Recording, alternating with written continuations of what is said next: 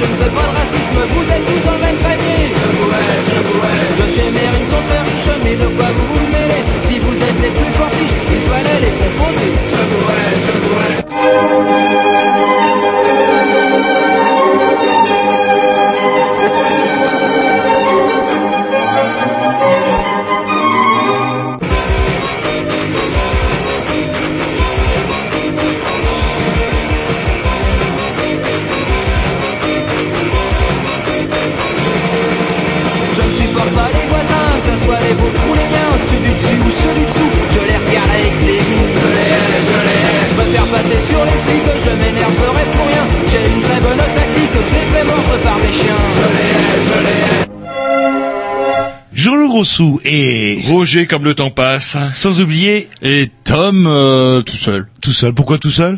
Tout seul parce que euh, Grovitch nous a fait faux bon. Apparemment, Attendez, attendez, il est parti avec sa C'est quand même pas quelqu'un qui sèche les émissions pour prendre des cours de poney, qui va venir critiquer mon bon vieux, mon bon vieux Grovitch qui souffre du cœur. Voyez-vous, il a le cœur fragile. Là, il est parti suivre un check-up complet. On fait cœur, poumon, foie, rein, euh, l'intestin. Peut-être une petite exploration. Moi, je dirais qu'une petite exploration euh, Intestinal. euh, intestinal ne ferait pas de mal. Voilà pourquoi mon bon Grovitch nous reviendra dès mercredi prochain, nanti de résultats, nous l'espérons, fort euh, positifs.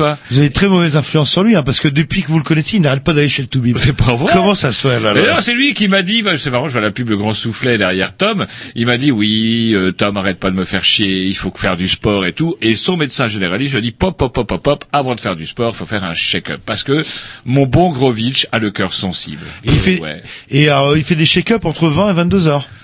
Ah, c'est quand Ouais, les hôpitaux la- la publics, la euh, il y a plus des lourde. gens qui travaillent, Oui, euh, il il y a- des gens qui travaillent, qui ne peuvent médecins- pas s'absenter sur leur temps de travail et qui vont, euh, comment dirais-je, au service, euh, bah, qui sont à partir de 19 heures. Bah, dans une clinique privée avec des Ah non, non, d'honoraires. euh. L'hôpital, je, je soupçonne qu'il est déjà mon pauvre. Alors, vous n'avez vraiment aucun cœur. Alors que pour un peu, vous êtes il en train de me dire, vous là- savez, avec cette là- vilaine chemise de nuit où on voit, on voit son cul.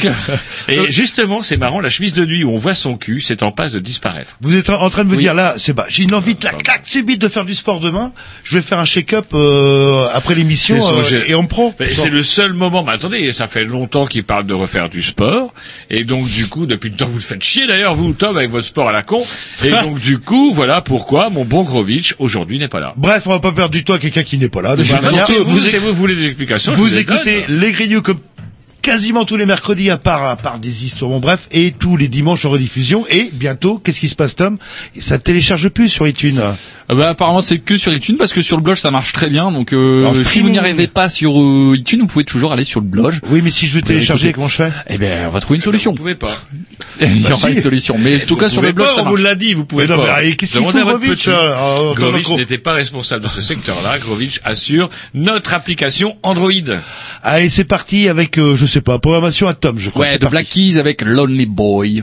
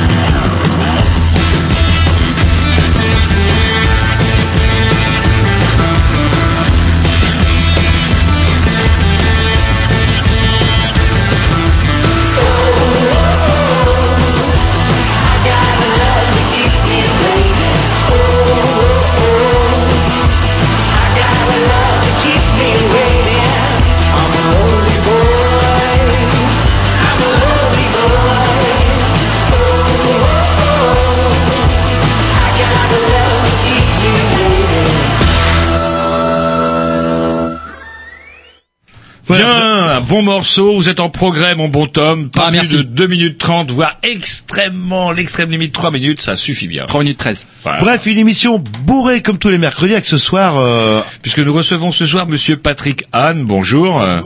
Vous êtes donc, euh, vous avez une double casquette euh, chez nous ce soir, puisque vous venez nous parler de la du projet de comment vous, vous appartenez pardon au collectif Eau du Pays de Rennes, collectif Eau du Pays de Rennes, qui est le collectif qui se bat pour que l'eau ne soit plus le comment la, gestion de l'eau, en tout cas ce qui concerne la ville de Rennes et son pays, ne soit plus sujette à comment dirais-je à Veolia, mais à une euh, Gestion publique. Gestion publique. Parlez pas trop fort, Roger. Ça, on l'a fait finir, finir au goulag euh, la dernière fois qu'on avait évoqué ce Ouais, problème. oui, c'est vrai. Mais vous avez votre deuxième casquette, c'est que vous êtes également membre du collectif rennais contre l'aéroport euh, de de Notre-Dame de la Lande. Notre-Dame-des-Landes. Des Landes, ah ouais, parce que Notre-Dame-des-Landes. même a- TF1 connaît où c'est euh, maintenant là. là.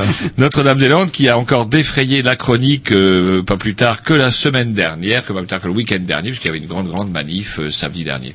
Voilà, donc euh, on s'en saura un petit peu plus euh, Voilà. sur les tenants et les aboutissants de la chose. des deux sujets. Donc si vous voulez savoir pourquoi effectivement on a intérêt à écouter ce que dit le collectif Eau du Pays de Rennes, à savoir peut-être que c'est peut-être peut-être arrêter de donner du pognon à Veolia et que l'eau qui est un bien commun soit la gestion de tous et également entendre un petit peu un, comment un point de vue également à propos de ce projet d'aéroport. Voilà, et on va pas traîner parce que si on est un petit peu en retard, pour une fois, enfin pour une fois, comme d'habitude, c'est pas notre faute. On avait les boueux qui étaient juste devant, et je disais euh, qu'on était, on serait à Marseille. Les bureliers les, les, les- on aurait été à Marseille, hop, pas de problème. Le, Ah, ça a avec, déjà euh, passé depuis longtemps. Le parti fini, euh, pff, on serait arrivé même avec 5 minutes d'avance, mais on est à Rennes, les gens font consciencieusement leur travail, les agents communaux font consciencieusement Ouais, leur travail. vous dites ça. Un peu trop à mon goût qu'on est en retard. Vous dites ça ici parce que vous êtes à Rennes. Vous seriez à Marseille, vous n'auriez pas, vous n'oseriez pas dire du mal. C'est vrai de- que bah, la gestion des poubelles, je comprends. je- Enfin, pourquoi il, elle passe à 8 heures le matin quand les gens vont au boulot, et pourquoi elle passe à 8 heures le soir quand les gens rentrent du travail, quoi? Il y a,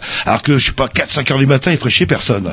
Allez, c'est parti. euh, je sais pas, programmation à Jean-Loup. Oui. Oui, ah, voilà, bah tiens, The Decline, un petit groupe qu'on recevra dans 15 jours. Tiens, pour les trans, ça sera nos spéciales trans à nous. C'est parti.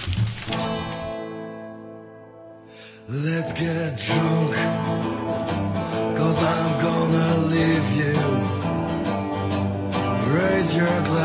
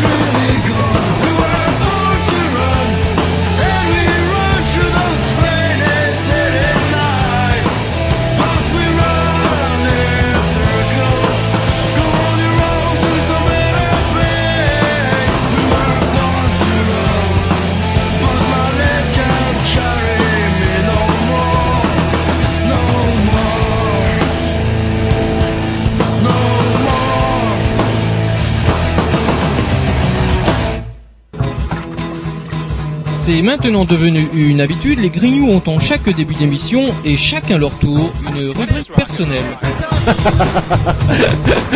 C'est ça en fait, tu vois le truc. C'est ça Philou, t'as tout compris, c'est un petit peu entre le clin d'œil, le coup de gueule du moment, mais aussi le détail de la vie trépidante d'un Grignou. C'est ça en fait, tu vois le truc. Maintenant, le problème va être de savoir qui a l'honneur d'ouvrir le micro aujourd'hui. Et ça, euh, c'est pas facile. Attendez, attends, attends, tu me laisses parler, tu me laisses parler. Ah, il est en train de me tirer par la violence, Ah, et ça plaît. C'est ça en fait, tu vois le truc. Et oui, c'est ça la rubrique perso. Euh, on va dire rubrique à Roger? Et vous savez, dans la rubrique, c'est chacun leur tour. Ah, mais euh, chacun le tour euh, des gens qui ont des papiers. Bah oui. C'est un Ah peu ouais. ça. Des, Ah. gens qui ont, un petit peu donnent un petit peu Non, l'impression de s'intéresser à ce qui se passe. Alors vous, vous arrivez avec votre gros classeur avec du vilain papier qui est en train de tuer la forêt amazonienne, alors que moi je mets un petit Ah, clé vrai. USB dans ma poche euh, tout de suite. euh, qui fait tourner trois Non, mais- centrales atomiques. Oui, bah entre temps, je veux dire, Et il faut je- des calculs ont été faits, Jean-Loup, des, des recherches ont été faites là-dessus justement entre un livre produit et distribué sur iPad et un livre comment euh, produit euh, Distribué. de façon euh, distribué de façon classique. Et vous allez me dire Eh qu'évidemment bien, c'est ouais, plus la écolo. facture énergétique du livre iPad est supérieure à la facture énergétique du livre papier. Ah et c'est-à-dire qu'on livre avec des camions et compagnie. Alors, euh, non, mais une fois que votre Ah, livre il est chez vous, mon bon Jean-Loup, il ne bouge écoute- plus.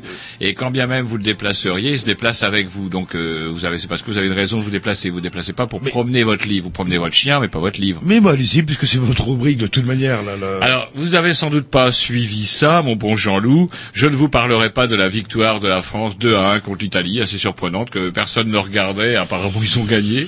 Match amical. Voilà, match Ouf. amical. Tout ça pour rebondir sur notre ami, euh, comment, Domnech, Domnech qui, Domenech deux ans ou trois ans ou quatre ans, combien d'années après le désastre du- de la Coupe du Monde d'Afrique du Sud, euh, se livre, comment dirais-je, en bonne donneuse qu'il est, et il, de- il te, vous taille un petit costard de tous les vilains de l'équipe de France. Alors, ce qui est assez rigolo, euh, donc euh, ils annonçaient ça sur Internet. euh, Domnech euh, sort le- sort son livre, là, etc. Il, il dit plus mal que pente de Ribéry, de M Villa, de comment il s'appelle, euh, pas de M Villa, pardon, de euh, le le- Corcuf, ouais, de le- celui qu'il a viré aussi, euh, comment il s'appelle Anelka. Anelka, etc. Ouais, C'est pas près de vous parler, Adelka. Là. Et alors c'est rigolo parce que euh, finalement parfois plus que sur le net, plus que l'information, c'est les commentaires qui sont intéressants. Et on voit la plupart des commentaires qui disent enfin bon.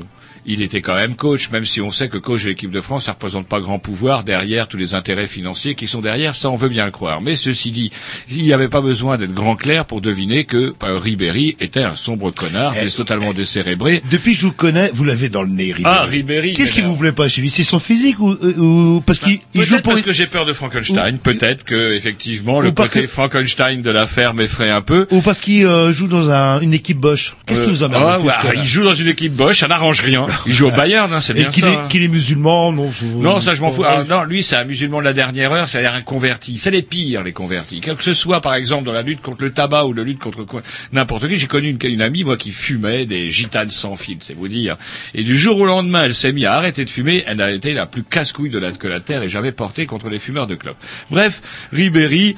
Non, il n'y a pas hein. besoin, pas besoin effectivement de sortir de Saint-Cyr pour savoir que Ribéry est un sombre con. Et derrière tout ça, eh ben peut-être que Domnech, si euh, effectivement déjà dès la Coupe d'Europe de 2008, je crois que c'est en 2008 hein, qu'on a pris une tôle mémorable aussi lors de la Coupe d'Europe, il lui peut-être été mieux, il lui peut-être mieux valu que ben il range, ben, il range ses affaires, ou alors il était content aussi d'aller à la gamelle, qu'il vienne pas couiner après, parce que les gens qui balancent après sur les autres, quatre ans après, je trouve ça aussi pitoyable que ce qu'a pu faire l'équipe de France durant sa Coupe du Monde, Bah, parce le droit ils de se sont, réserve, le- Ouais, il faut enfin non, au droit de réserve quatre ans plus peu. tard, ça va. Non, je crois qu'il s'est simplement, il, il essaye de se défausser ou essaye de gagner encore un petit peu de sous pour pouvoir jouer au poker. Donc, ouais, Et, bah, et je- Gourcuff, vous l'aimez bien, vous, non? Non, je connais pas. Hein, vous connaissez pas là, le... bah, c'est vrai qu'il le présente comme un bonnet, en fait, un pauvre bonnet qui, qui se fait manipuler un petit peu par tout le monde. Mais Ribéry, vous l'aimez pas. Je sais pas ce que vous avez après Ribéry, mais Je sais pas. c'est pas ça. Non, c'est pas ça. Élection UMP. Vous avez vu qu'il y avait des élections à l'UMP, Jean-Loup? Non, euh, il y a des ah oui, c'est ça. Ah, Vous êtes au courant du, dernier rebondissement euh, Alors, de cet après-midi C'est que finalement, ils ont oublié euh, des votes en Nouvelle-Calédonie, à Mayotte, etc. Il y a mille, Ah. 400 euh, votes qui n'ont pas été vérifiés. Et comme ça se joue à 96 voix ou 98 voix après, c'est chaud. Et Fillon se dit, j'ai gagné.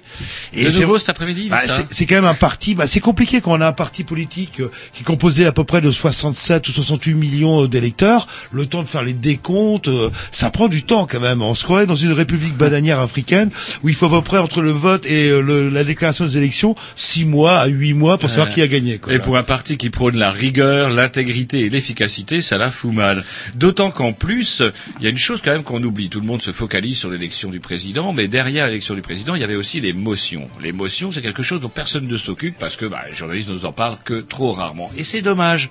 C'est dommage parce que on aurait appris, si on avait pour peu que les journalistes lui, lui rappelaient de manière un peu plus sérieuse, que au sein de toutes les motions qui étaient, on votait pas simplement pour élire un président, on choisissait une motion. C'est-à-dire, c'est quoi une motion euh, Comment dirais-je euh, Vous pouvez me le confirmer. Une motion au sein d'un parti, c'est un petit peu ce qui va servir.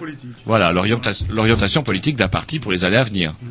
Et au sein de ces motions, il y en avait des modérés, des plutôt à droite et des très à droite. Et c'est la plus à droite qui l'a emporté largement au sein des adhérents, parce que ne votaient que les adhérents, hein, pas les sympathisants, que les adhérents.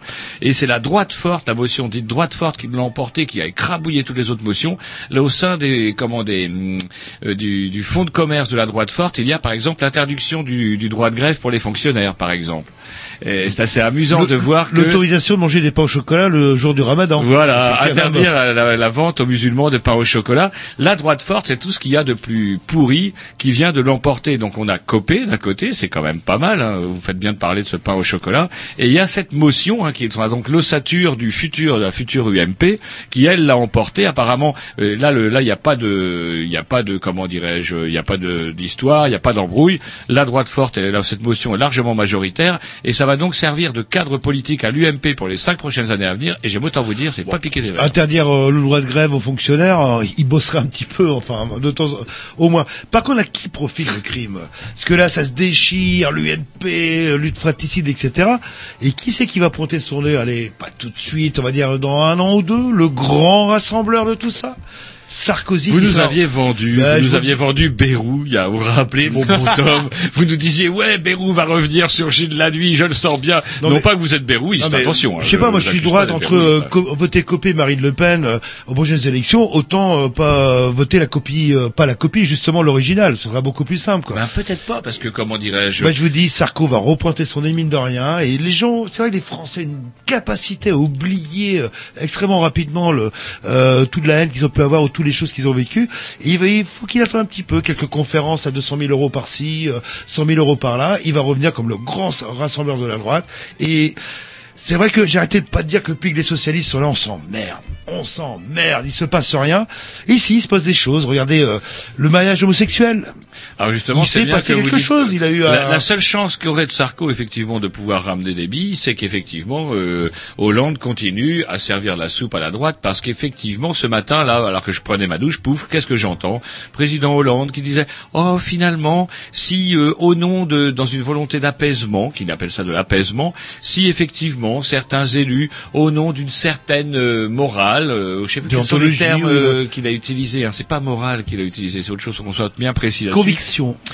Eh bien, pourrait très bien ne pas appliquer cette disposition. Alors, ce serait quand même assez un fait assez unique en France. C'est-à-dire que, suivant les municipalités, pour peu qu'on tombe sur un maire euh, légèrement homophobe, eh bien, pouf, si vous êtes euh, homo, vous risquez, vous ne pourriez pas vous marier. Ce serait quand même assez fantastique de voir que la loi pourrait être à géométrie variable, suivant les désidérata. Attendez, je termine. Suivant les désidérata de l'édile. Mais à ce moment-là, on pourrait conseiller à François Hollande de ne pas s'arrêter en si bon chemin, de dire que si effectivement un maire peut dire, bah non, moi je marie pas les PD, ce même maire là pourrait dire, bah moi j'ai envie que le poste s'étende jusqu'à 2 mètres de la mer, par exemple, et construire des immeubles, Non, du- modifier le poste, puisque moi je pense quand même qu'au nom d'une certaine morale et d'une certaine déontologie, j'ai besoin de, dé- de développer ma commune, et donc du coup, bah, je m'assois sur les règlements, puisque j'ai le droit un peu de faire ce que je veux. Non, mais ou tout simplement, moi j'aime pas trop les mariages mixtes. Moi j'aime bien une France bien, pas comme équipe de foot, comme comme euh, l'imagine Marine Le Pen, bah je ne marie pas un couple mixte, euh, tout simplement parce que c'est mes convictions qui me l'interdisent. Et voilà, donc effectivement, on peut penser que si François Hollande continue à servir la soupe à la droite comme ça, nous soyons particulièrement. Enfin moi, je reviens à ma théorie, quelle erreur de casting. Euh, ils sont un peu plantés. Erreur de casting, il a, comment François Hollande a été élu et bien élu par les sympathisants. hein. Je veux dire, il n'est pas arrivé comme ça, euh, ploum ploum. euh, Et puis je bah oui, et puis ceux qu'on, c'est bizarre, hein, ceux qu'on dit allez, ok,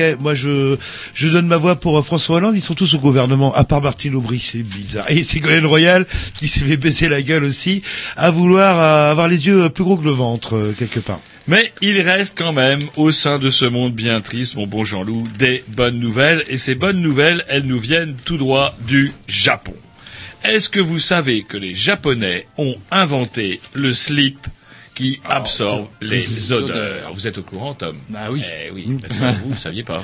Bah j'ai pas besoin. Vous apparemment ça a l'air de vous intéresser là. Le... Pouvoir péter sans gêner son entourage. Les Japonais en ont rêvé, comme pas mal de monde d'ailleurs, et les Japonais l'ont fait. Alors je ne vous dis pas que les, les particules de céramique incluses dans la fibre textile ne vous épargneront pas du cancer de- des testicules. Mais par contre, elles vous garantiront de pouvoir vous pointer, de pouvoir manger ce que vous voulez, petits pois, flageolets. Qu'est-ce qui fait péter encore Je ne sais pas. Est-ce que ça arrête le bruit? Ah, ça n'arrête pas le bruit. Ah. ça, ça n'arrête rien sur le bruit. Ici, euh, il y a, c'est marqué qu'il y a justement une, euh, ça- c'est doublé en fait. Et hop, il y a un truc qui absorbe le bruit, il y a une double qui Non, non, non, non, non, non, non. Mais Ce vrai- sont des, comment, des particules de céramique incluses dans la fibre textile qui absorberaient les odeurs. Et ce slip-là, qui est déjà commercialisé au Japon, euh, chez les Japonais, heureux hommes. Alors ils ne disent pas, c'est marrant parce qu'ils disent euh, le modèle masculin, ils parlent pas du modèle féminin. Est-ce que les japonaises pètent? Je ne sais pas. Non, les- et vous savez bien que les filles ne pètent pas. C'est vrai les filles ne oui, pas. Et donc du coup, comment dirais-je, euh, cette société-là, euh, comme on rencontre un franc succès avec son slip qui absorbe les odeurs et ne- n'en entend pas s'arrêter là, puisque vous qui êtes sportif, mon bon Tom, elle, euh, elle pense commercialiser prochainement un t-shirt qui absorberait les odeurs Ah. de sueur sous les aisselles. Et vous pourrez courir, courir, courir et courir, puis hop, vous arriverez directement au boulot, même plus besoin de prendre une douche. Vous rentrerez dans votre boulot avec votre slip euh, qui, votre slip qui absorbe l'épais et votre t-shirt qui absorbe les odeurs, et vous ne sentirez rien. Mais hormis ça, c'est vrai que les Asiates ont un gros problème avec tout ce qui concerne les toilettes. Le, je me souviens d'un, c'est une anecdote un- d'un ami asiatique quand il est euh, pissé aux toilettes, il mettait euh, un kilo de PQ en fait euh, euh, pour pas qu'on entende le bruit du jet parce que c'est la pire des choses, c'est pire que péter en fait, qui puisse arriver. Et il paraît que dans ces pays-là, quand vous êtes dans les toilettes, il y a toujours un bruit de fond, un bruit de fontaine, une musique, etc., euh, qui évite justement ben, ces, ces, ces bruits de, pas forcément de paix, mais ces bruits de glou-glou, de Ouais, c'est pour ça que d'ailleurs cette même société, alors je vais donner le nom quand même, il n'y a pas de, il y a, il y a pas de, il y a pas de, pas de mal à dire du bien, de, à dire, à donner le nom de bienfaiteur de l'humanité. La société Seiren, S-E-I-R-E-N, qui vend même, d'ailleurs c'est marrant que vous parliez des toilettes, qui vend même des toilettes où pour couvrir le bruit des diverses flatulences, Pas eh bien, forcément en fatulence, juste du bruit Ouais, d'un le bruit jet des de pipi. etc. Eh bien, euh, quand vous rentrez dans les chiottes, pouf, ce sont des piafs qui se mettent à chanter. Voilà. Et c'est vrai que vous, vous n'êtes pas d'origine asiatique, et je peux le confirmer. Oh. c'est voilà. Allez, un petit mix de la programmation. À de sujet. Roger The Merkin Man, Voilà, Dr. Dan, du Texas. Alors, Allez, 1 minute 42. Ah, voilà, bah, 52 Jean-Loup est pressé, ça tombe très bien. Les Texans sont des gens très pressés. Surtout pour exécuter. Ah, faudrait qu'il marche aussi. Ah, il Ah, marche, voilà. mais Ah, il y a jamais de programme. calé Ah, il veut pas partir. Non, non, bah, de toute façon, ça Bah, dure une minute cinquante, ça va, j'ai un de il, reste, minutes. ouais, il reste plus qu'une minute vingt. Une minute dix.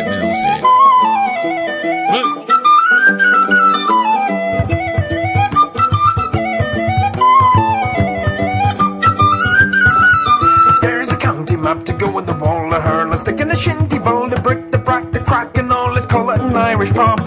Caffrey's hard, Kilkenny, a pound, the Guinness, pint, the cabbage crap. The I don't wanna be paddy track. We'll call it an Irish pub. While all be fucked to swear upon the holy book, the only crack you'll get is a slap in the ear. While all be fucked, they'll often burst your filthy mug if you draw one more shot. I'll give me beer.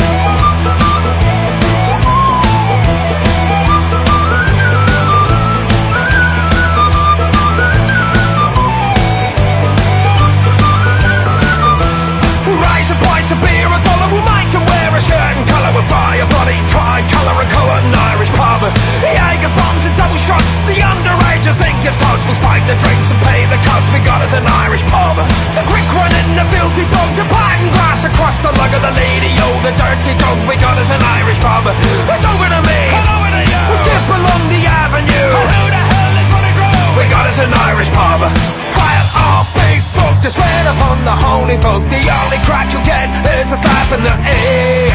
Well, our big folk to lock and burst your filthy mug. If you draw one more shamrock in me beer.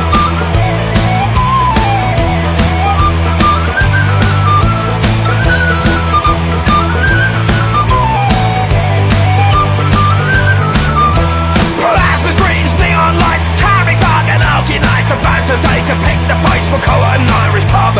Plastic cups and polished floor. We'll hose the blood right out the door and let the knuckles back for more. We got us an Irish pub. While I'll be fucked, swear upon the holy book. The only crack you'll get is a slap in the ear. While I'll be fucked, I'll up and burst your filthy monk if you draw one more shot. I'll give me beer.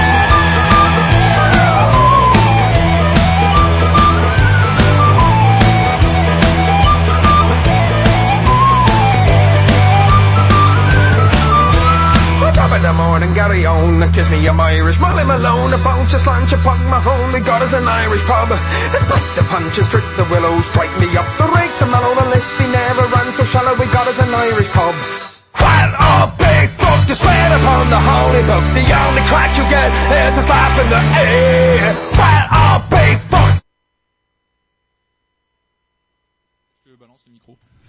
Eh ben voilà, je sais pas ce qui se passe avec ce putain de matos de Canal B. Bref, en tout cas, c'est pas The Naked Man, Merked Man, pardon, qu'on a écouté, mais plutôt les Rum Jacks. Rum Jacks, ça tombe bien, je les avais programmés, mais bon, euh, Il n'y en aura pas les 30 dernières secondes. on n'aura pas les 30 dernières secondes. Il vient d'où ce groupe? Ça a l'air très. euh, Alors les Rum Jacks, eux, c'est assez rigolo parce que c'est du punk, euh, on dirait du punk folklorique irlandais, mais ils nous viennent tout droit d'Australie.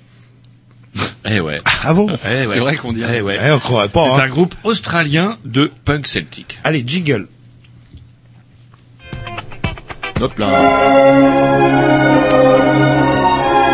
Il y en a marre.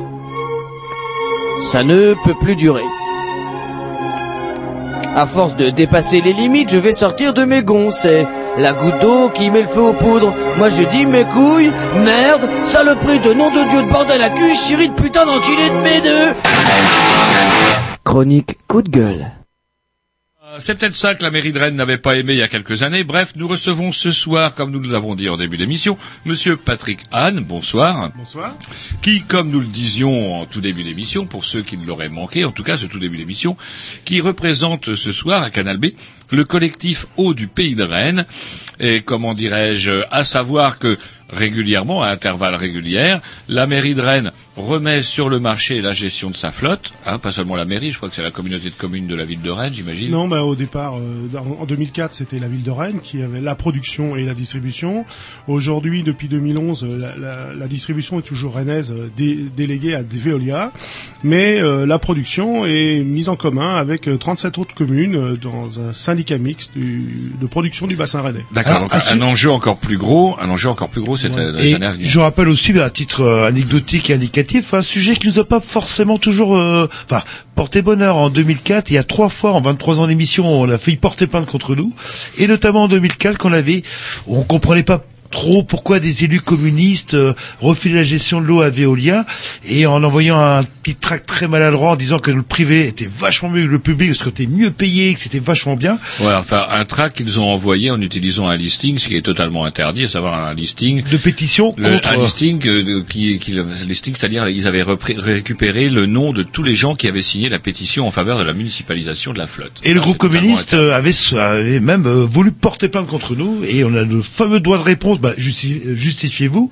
qui n'ont fait qu'ils n'ont jamais fait. Il reste encore Sauf que Veolia est quand même resté cette année-là, en tout cas, gestionnaire de la flotte pour Rennes. Voilà. Oui, en 2003, il y avait déjà un collectif haut hein, euh, sur Rennes hein, qui avait milité effectivement pour une régie publique, hein, et donc il y avait eu le débat au conseil municipal, et donc euh, on avait perdu cette bataille puisque pendant pour dix, dix- dix nouvelles années, ça avait été reconfié à Veolia. Et donc depuis deux ans, c'est recréé ce euh, ce collectif parce que bon maintenant c'est en fin 2014 que ça passe effectivement, euh, les contrats s'arrêtent. Et donc pour anticiper euh, cette question-là, pour organiser des débats, pour pousser effectivement à ce que le débat soit public autour de cette gestion de l'eau, on est contre la marchandisation de l'eau. On pense que la politique de Veolia, elle se fait de l'argent sur un bien public. Euh, la politique de Veolia dans le tiers-monde, elle n'est pas claire par rapport à l'eau et on pourrait en parler aussi tout à l'heure. C'est-à-dire que dans ce collectif, il y a à la fois des, des gens qui font de la politique, qui sont des partis politiques, comme euh, on peut que les Gilets Verts, comme le Parti de gauche, comme euh, euh, la phase. euh, euh, il y a également des, des associations citoyennes comme Il y a- attaque, je vois ça. Il y a également des, des associations euh, environnementales. hein, La euh, Fondation Daniel Mitterrand. La Fondation Daniel Mitterrand, avec la Maison Verte de, de Villejean, hein, qui, était, qui, qui- qui a participé, avec le syndicat euh, CGT de l'Éducation nationale aussi, euh, avec euh, donc qui, qui participe, avec euh, bon toute une série d'associations également comme euh, la, la Nature en Ville, bon. et des citoyens, Il y a et pas des pas- citoyens, et des citoyens. Il n'y a pas besoin d'avoir euh, une casquette pour pouvoir venir là. C'est-à-dire à partir du moment où on veut lutter contre la marchandisation de l'eau pour euh, une gestion publique de l'eau et notre euh, notre euh, la façon dont on pense que ça doit être mis en place, c'est autour d'une gérégie municipale ou multimunicipale, puisque pour la production, c'est 37 communes qui sont ré- répertoriées dans, ce- dans ce cadre-là. avant d'entrer dans les détails, le groupe communiste, il y en a encore des communistes à la mairie de Rennes, les derniers bah. survivants, le... ils sont contre ou ils sont pour Bah, je, il y a, Ils étaient pour il y a 10 ans. Alors, ils étaient pour il y a 10 ans. Alors pour le moment, on, on va parler, c'est-à-dire que aujourd'hui, euh, dans le, ce débat a, a lieu effectivement euh, aujourd'hui. Il y a eu des études qui ont été faites pour savoir si on gardait, on continuait toujours avec Veolia hein, dans le syndicat mixte de production. Là, ils ont fait des études, ils ont mandaté des experts pour faire des propositions et voir les alternatives. Donc d'un côté, c'était continuer avec Veolia, d'un autre côté, on fait une régie publique, et puis il y a un troisième objet euh, euh, organisationnel qui s'est invité depuis 2010, euh, c'est ce qu'on appelle les sociétés de public locales. Et donc euh, bon, euh, il y a a priori euh, hier on a fait, enfin on fera un peu l'historique, c'est un peu sur ce qu'on a fait, mais euh, on a réussi à avoir une première réunion publique. euh, contradictoire sur ces ch- choses-là avec euh, avec Marc Hervé euh, qui est responsable de, de l'eau euh, pour la municipalité. On avait invité Jean-Luc Touly de, de la fondation Daniel Mitterrand hein, qui milite pour euh, les régies publiques et pour euh, euh, contre la marchandisation de l'eau. Et euh, hier, euh, bon, on nous a annoncé qu'a priori euh, leur choix n'était pas du tout de, de redéléguer à Veolia, mais d'autres choses. Donc nous, on est content déjà qu'il y ait une première étape par rapport à ça.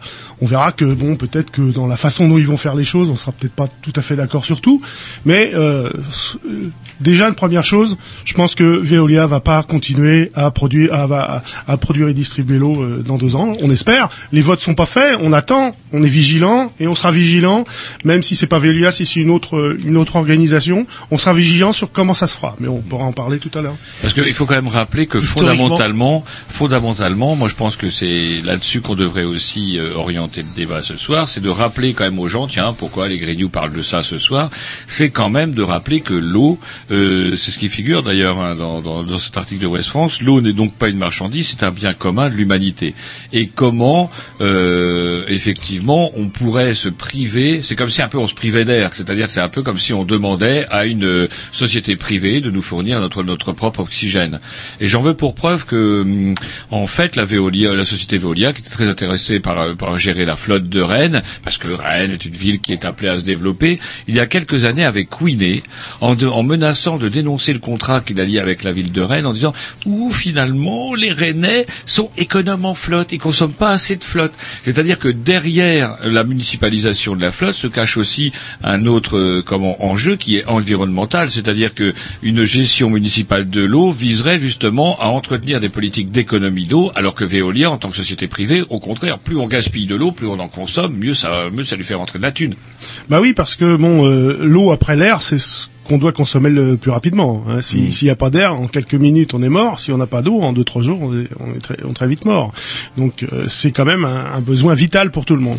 Et on ne doit pas le gaspiller parce que ça, ça, euh, l'eau est gratuite comme on dit, mais euh, le service de l'eau pour l'amener, pour euh, avoir de l'eau propre, euh, c'est pas, c'est pas gratuit tout ça. Donc euh, faire de l'argent sur, ce- sur cette chose-là, bah, ça nous paraît inconséquent. Ah oui, parce ça que d'abord, les gens économiser. ça n'a pas- non, parce que Veolia, son intérêt à Veolia, c'est de vendre le plus d'eau possible. Alors, par exemple, les fuites. euh, on- quand il y a des fuites dans un endroit, ben, l'eau qui est, qui fuite, euh, ben, elle fait partie de la facture pour tout le monde. Donc, à la limite, euh, seule une régie publique a intérêt, effectivement, à limiter les fuites. Pourquoi? Parce que on n'a pas besoin de produire pour, pour ce genre-là. Alors que VO une, une société euh, capitaliste, hein, euh, surtout un grand groupe comme ça, ce qui l'intéresse, c'est de vendre. C'est pas du tout euh, de faire le service, c'est d'avoir euh, des, des recettes. Ben, ce que je comprends pas quand vous parlez de fuite, en fait, moi, en tant que consommateur, euh, tant que c'est avant mon, mon compteur d'eau, euh, la fuite, euh, ça me regarde pas. Bah non, parce que le, le prix de l'eau, il- effectivement, c'est le nombre de produits, euh, le prix de l'eau produit, euh, on divise par le nombre de consommateurs et, et ça augmente forcément le prix de la, le prix de l'eau pour tout le monde. Hein. Euh. Voilà, et on est obligé de produire plus d'eau que euh, on en consomme. Et historique, historiquement, Rennes, euh, ça a toujours été une gestion euh, privée ou une gestion municipale euh? Rennes, c'est euh, la plus vieille euh, donc délégation de service public depuis 132 ans. Donc, euh, euh, il y a toujours eu, euh, ça a toujours été. Alors, les ancêtres, ça s'appelait la Compagnie Générale des Eaux. Ensuite, ça s'appelait appelé Vivendi. Et puis rapidement après Veolia. Donc, ça a toujours Donc, été ça a toujours, privatisé, Toujours Rennes. été, ouais. Alors est-ce qu'il y a des villes justement où on a changé son fusil d'épaule et je parle de villes comparables de Rennes, de Rennes, voire plus grandes, et qui assurent leur propre municipalisation de la flotte?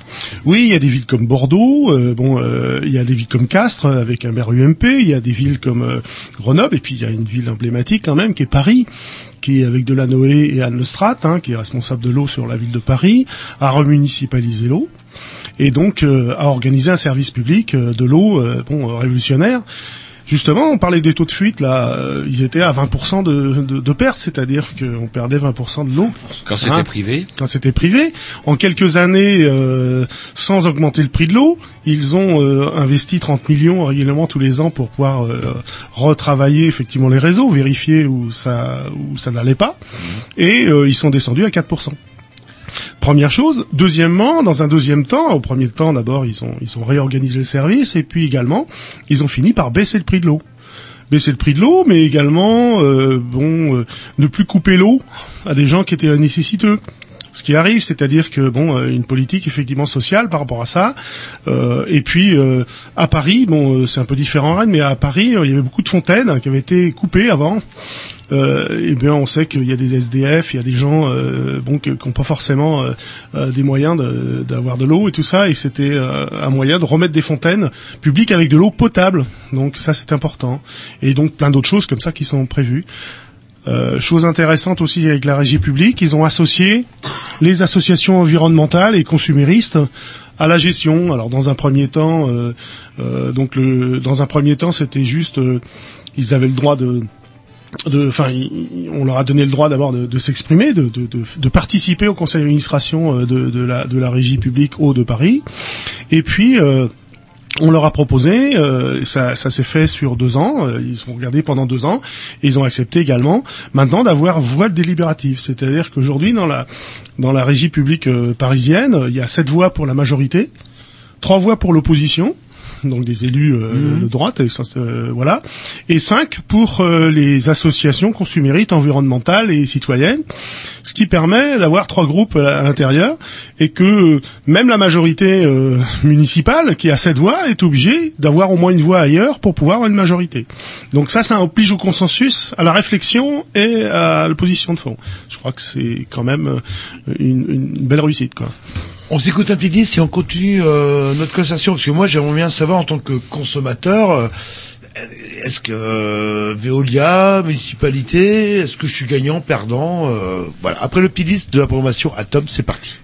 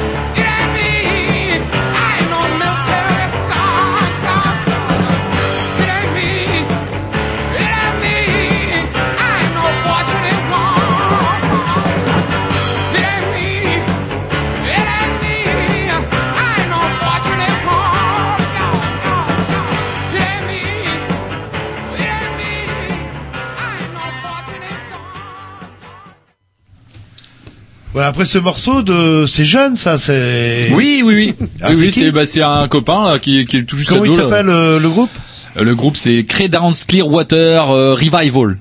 Oui, bon. Un truc comme ça. Oui, on va dire ça comme ça. Donc toujours en compagnie de Monsieur Hall, et une question que je voulais vous poser. Moi, en tant que consommateur euh, moyen, est-ce que je vois un intérêt municipalisation de l'eau, privatisation de l'eau? Est-ce que ça va me coûter plus cher, moins cher Moi, j'aime bien quand c'est privatisé. Au moins, c'est géré, c'est carré, etc.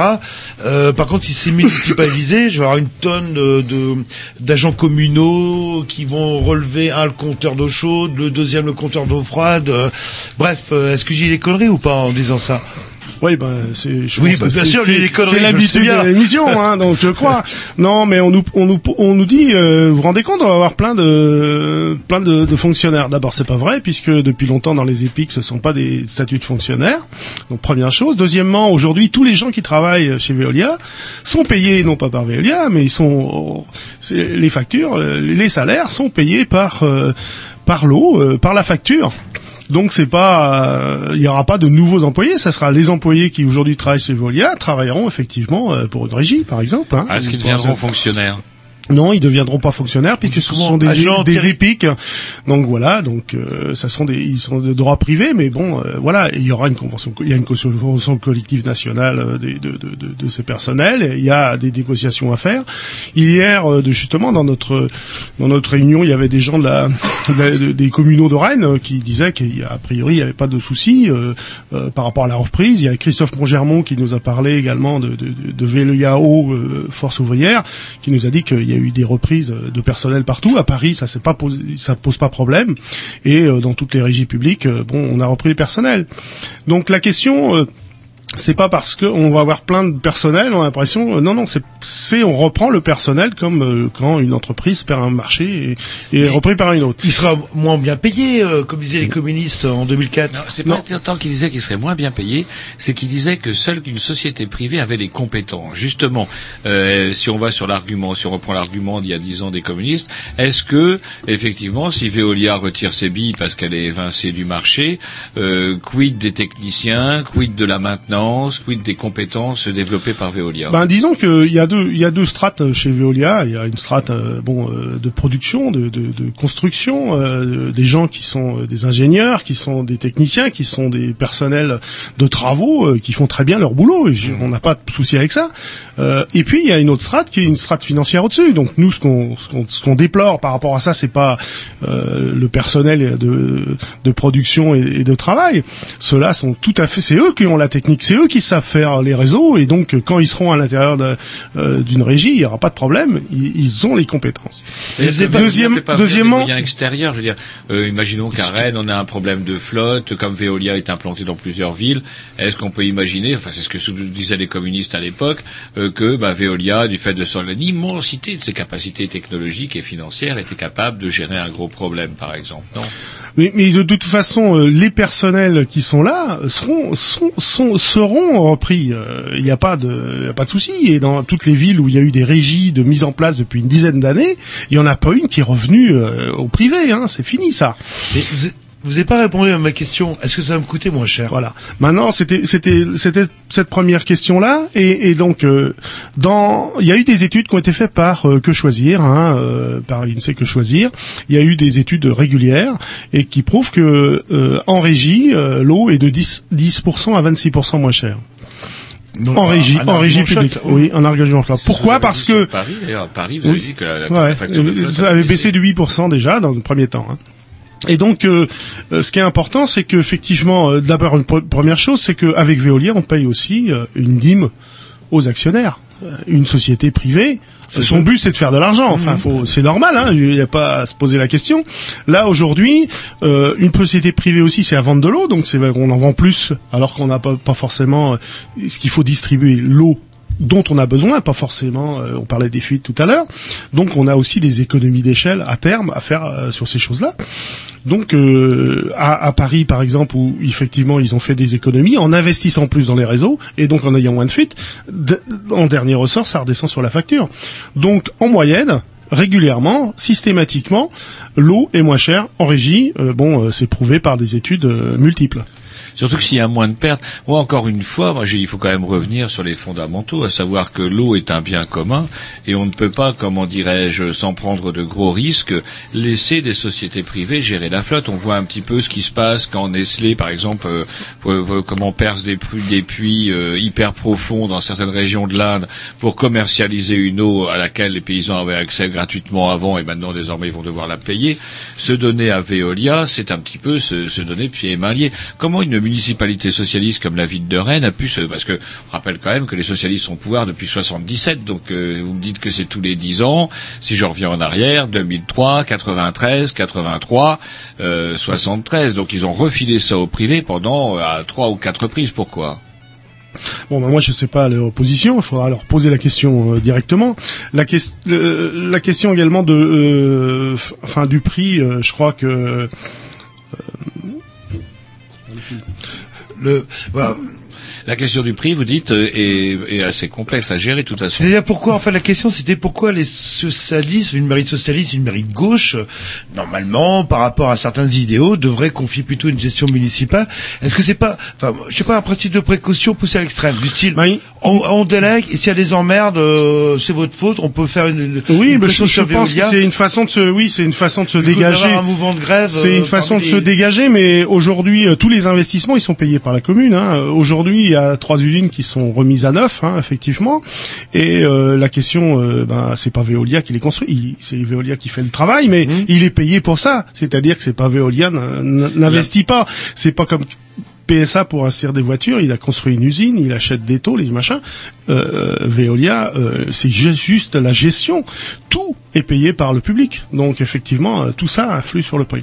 La Borade, par exemple, les stations de retraitement de flotte, qui construit ça et qui, euh, qui bosse là-dedans? Alors Aborad, justement, c'est un bon exemple euh, justement sur le prix. Je voulais revenir parce que le prix de l'eau, c'est un prix de distribu enfin de production et distribution d'un côté, et un prix de de- de- d'assainissement. Donc Borad est une euh, est une régie publique d'assainissement qui est montrée d'ailleurs euh, d'une façon euh, à chaque fois qu'il y a des étrangers qui viennent visiter Rennes, on, on les emmène à Borade en disant, vous voyez, euh, la, régie, euh, la ville de Rennes a fait un beau travail et donc euh, regardez, il y a une usine qui fonctionne impeccable, les employés, euh, il y a toute une régie et tout, euh, tout un service technique euh, qui est formidable à ce niveau-là. Mais ça, c'est incroyable. C'est-à-dire que la flotte, elle arrive, c'est privé, et quand elle est pourrie, c'est le public qui gère. Oui, mais enfin bon, on, on s'aperçoit qu'aujourd'hui, dans, la, dans, dans le prix de l'eau qui est à un peu plus de 3 euros euh, mètre cube euh, à Rennes, il y a euh, une grosse partie, c'est la production, hein, 60 et 60 centimes, qui est euh, qui est à, à, à la- à l'assainissement. Pourtant, l'assainissement c'est le plus difficile à faire. Hein. Mais euh, l'assainissement à Rennes est à un prix défiant euh, toute concurrence par rapport à toutes les autres communes hein, dans, dans, dans, dans l'Ouest et tout ça, euh, et même en France, hein, effectivement. C'est, c'est une régie qui est, qui est performante, et donc euh, il n'y a pas de raison que on soit capable de faire une régie performante qu'on présente d'une façon comme euh, comme chose euh, importante, et que à côté de ça, pour la production, on puisse pas faire la même chose et être aussi performant. J'ai tout à fait confiance qu'on puisse construire euh, bon quelque chose qui fera mieux que Veolia. Mais malgré la meilleure euh, volonté du monde, euh, est-ce qu'il n'y a pas risque, vous savez, avec la pollution des nappes phréatiques, etc. Je sais pas, moi, c'est une facture de 100 euros de flotte, euh, il y a, il y a 30%, c'est l'abonnement, il y a 50%, euh, c'est justement l'assainissement, ce que vous disiez. Et en fait, euh, sur les 100 euros, j'ai 20 euros de consommation pure d'eau euh, qui sont qui sont facturés. Est-ce que malgré que ce soit Veolia ou municipal, le fait des nappes phréatiques pollu- polluées, etc., est-ce que le prix de l'eau ne va faire qu'augmenter de toute manière? Alors on sait qu'il y a, il y a plusieurs euh, réponses à ce niveau-là. Il y a euh, le prix de l'eau. euh, D'abord, vous parliez de l'abonnement. Je pense que je, je vais prendre l'abonnement et après on va parler effectivement euh, de la pollution parce que je crois que c'est deux, c'est, deux, deux choses à, un bout et à l'autre bout du, du, du souci. L'abonnement pour nous, euh, c'est un problème. C'est un problème parce que euh, euh, ça fait pour ceux qui consomment moins, on s'aperçoit que l'abonnement prend euh, une dimension importante sur la facture. Si vous consommez euh, 300 mètres cubes et que vous consommez euh, 30 ou 40 mètres cubes, vous payez, toujours le même voilà. abonnement. Et donc ça augmente d'une façon le prix d'une façon importante. C'est déjà le cas pour le téléphone, hein, même du temps où c'était encore euh, France Télécom, euh, un petit papier Ouais. qui téléphonait jamais, pouf, il a Donc nous, on pense effectivement que l'abonnement c'est pas, c'est pas, ça devrait être supprimé. Bon, c'est un peu aussi une bataille de la fondation Daniel Mitterrand nationalement euh, par rapport à ça, pour dire euh, bon, euh, on faut baisser également une une pensée euh, globale, c'est-à-dire qu'on a besoin, on a les besoins élémentaires.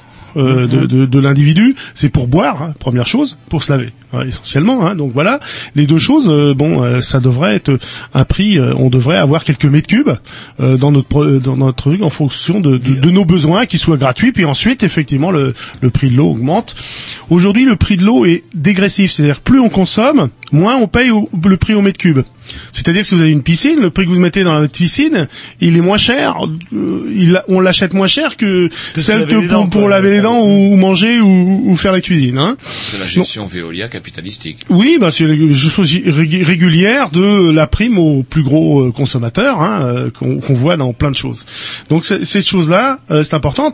Il y a aussi une autre chose qui peut influer. à- il y a quand même beaucoup d'étudiants à Rennes, hein, euh, donc euh, c'est au fait les, les, les les frais d'un- de, de, de, de, de raccordement quoi hein. Euh, je veux dire les frais de raccordement sont importants et euh, nous aussi on pense que ça c'est un- c'est un problème parce que euh, des populations qui doivent déménager hein, qui sont pas forcément euh, voilà on pense aux étudiants et bien tous les ans ils, ils payent alors que ce sont des gens qui à d'un autre côté il faut falloir les aider parce que ben ils ont du mal à vivre et puis d'un autre côté euh, bon on les ponctionne sur ça donc ça c'est des questions de L'abonnement, tout ça, qui c'est qui touche le pognon C'est Veolia actuellement. Là, ah ben c'est Veolia récupère, enfin c'est c'est la façon de fixer le prix. Hein. C'est bon, c'est aussi aux élus de, de faire le choix.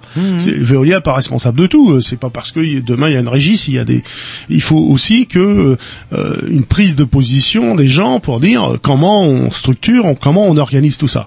Hein. Mais bon, aujourd'hui c'est Veolia effectivement qui, qui récupère, qui garde d'ailleurs, qui, qui qui rend à la communauté des choses comme ça, puisqu'il y a effectivement un travail à faire, mais euh, ben, qui se fait aussi de la trésorerie là-dessus. On parlait tout à l'heure de l'argent. Euh, la trésorerie, euh, euh, elle vient effectivement de- du fait qu'ils font les factures et puis que évidemment euh, c'est eux qui gèrent la trésorerie, donc euh, ils font des frais financiers là-dessus et ils les gardent pour eux. Et puis il y a également une deuxième chose pour les travaux. euh, les communes avancent de l'argent pour pouvoir remplacer les tuyaux, pour simplifier. hein. Un tuyau, au bout de 30 ans, 40 ans en fonte, euh, il faut le changer. Donc euh, il y a euh, des, prévisions de travaux. On leur avance de l'argent pour qu'ils fassent les travaux. Et bon, pendant ce temps-là, on sait que tous les travaux sont pas faits à chaque fois. Donc il faut, donc ça veut dire qu'eux aussi travaillent avec une trésorerie encore. Et ça, c'est pareil. Tout ça, c'est des, c'est des gains que la communauté va pouvoir récupérer. Est-ce qu'il n'y a pas non plus aussi à... Excusez-moi. Oui, j'ai pas répondu sur la Oui, parce que je vais terminer. Mais en fait, sur ma facture d'eau, il y a, il y a 20% de ma facture qui euh, concerne réellement ma consommation d'eau. Oh, un peu reste- plus, un peu plus, parce que la- la- l'assainissement, ça fait partie aussi. Enfin, faut, faut penser Ah. que c'est normal que on paye, euh, qu'on paye euh, l'eau, l'eau qu'on boit et, l'assainissement aussi. C'est normal que eau ça fait potable. partie. Est-ce que justement avec les problèmes de pollution agricole, Bah, ça, il oui. est temps de foutre un aéroport à Notre-Dame-de-la-Lande ou des Landes, pardon, pour qu'il n'y ait plus d'un, enfin, on en parlera tout à l'heure. Euh, justement, est-ce que cet assainissement du prix de l'eau ne va pas faire qu'augmenter, augmenter, augmenter, augmenter et casser un petit peu même les. euh, Ah ben là, là c'est la, la question, euh, la question qui est posée effectivement, c'est d'où vient l'eau de Rennes quoi. L'eau de Rennes, elle vient euh, de la vallée du Couesnon, hein, elle vient de la vallée de la Rance et elle vient du sud également de, de, de, de la ville, euh, donc euh, du Meux. Donc c'est vrai que, enfin de la vallée du Meux, hein, il y a plusieurs barrages, donc il y a euh, plusieurs usines également, euh, et donc euh, L'eau, essentiellement en Bretagne, elle vient surtout de, de- des eaux de surface. Il y a beaucoup de régions, hein, dans la région des Alpes, où, on, a de l'eau de montagne, où on a pu réserver des endroits où il n'y avait pas de pollution parce qu'on on a imposé des, euh, critères de contrôle. Aujourd'hui, euh, il y a un grand besoin euh, ben, en Bretagne de protéger les captages, hein, ce qui est largement. euh, mais c'est vrai qu'on a une agriculture industrielle qui pose problème aujourd'hui. Donc ça, c'est un problème plus général. C'est pas uniquement le problème de la régie de l'eau. euh, c'est aussi un problème plus général de euh, de protection de la ressource. Et les- Hein, et c'est vrai que aujourd'hui, on a euh, ces, ces- ces questions-là, c'est-à-dire que il faudra certainement, mais bon, euh, ça aussi c'est des discussions sur la sur la façon dont on pourra euh, gérer à un autre niveau également cette question-là, peut-être au niveau régional, peut-être des choses comme ça. Mais Pollueur-payeur, c'est oui, je sais que je sais qu'il y a eu des il y a eu l'année dernière une pétition au Parlement européen par rapport euh, à la directive eau qui n'est pas appliquée correctement en Bretagne, Bretagne. oui, On a vu que la FED, la FNSEA euh, euh, envoyé une pétition là euh, contre la directive nitrate. Donc je veux dire, on a une bataille politique à avoir que qui est, beaucoup- Le qui est beaucoup Foll plus large, oui. Monsieur Tu- le Foll, ministre de l'Agriculture, jugeait qu'on ne mettait pas plus de pesticides, c'était pas posait pas un gros problème. C'est pour ça qu'un Euh, bon aéroport, comme ça, ça résout les problèmes. Enfin, vous mangerez, vous mangerez du bitume, mon bon Jean. Bon, de toute façon, où je paye l'eau actuellement? Par donc, contre- ouais. Oui, allez, euh, Oui, on oui, vous a comment un peu. dirais-je, euh, euh, moi, je voudrais revenir aussi au, au problème de Veolia. Veolia, mine de rien, euh, lorsqu'on joue au Monopoly, la compagnie des eaux, la compagnie de l'électricité, c'est un peu les cartes un peu pourries sur lesquelles on se rabat parce que bah, on n'a pas réussi à choper rue de la Paix.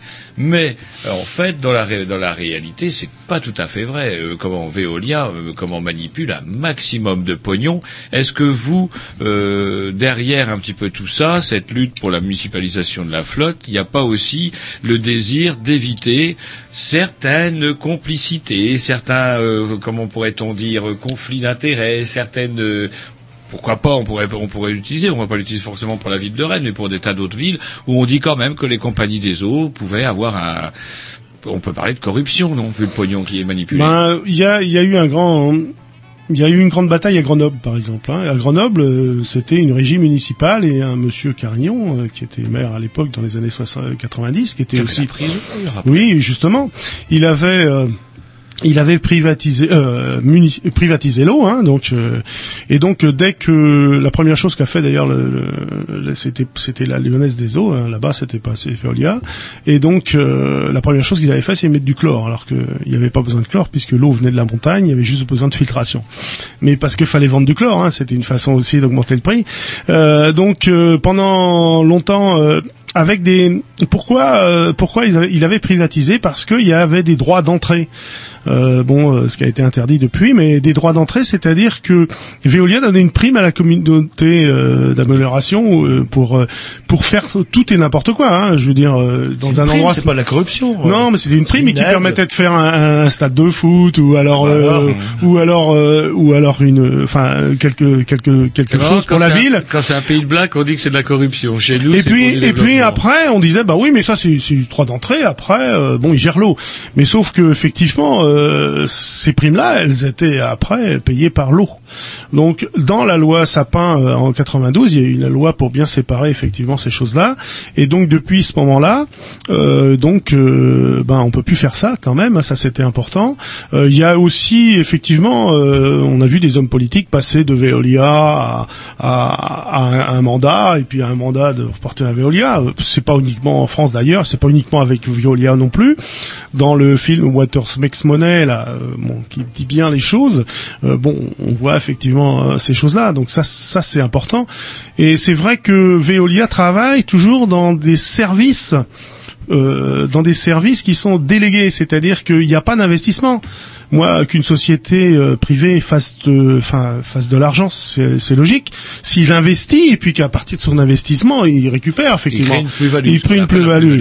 Tandis que là, euh, là, il prend un service et il se rémunère sur le service, mais il fait rien de plus puisque de toute façon, tous les investissements, tout le changement de tuyaux, toutes les usines sont payées par le public. D'accord. C'est ça le problème. C'est-à-dire que c'est toujours pareil avec le capitalisme. On mutualise les, on comment on privatise les bénéfices et on mutualise les pertes. C'est un peu ça. voilà. Allez, on s'écoute un petit disque et après je, je reviens Moi parler- aussi, j'aurais aussi quelques questions. mon Oui, bah c'est parti. Pour Monsieur Jaloux, c'est vachement bien, forcément.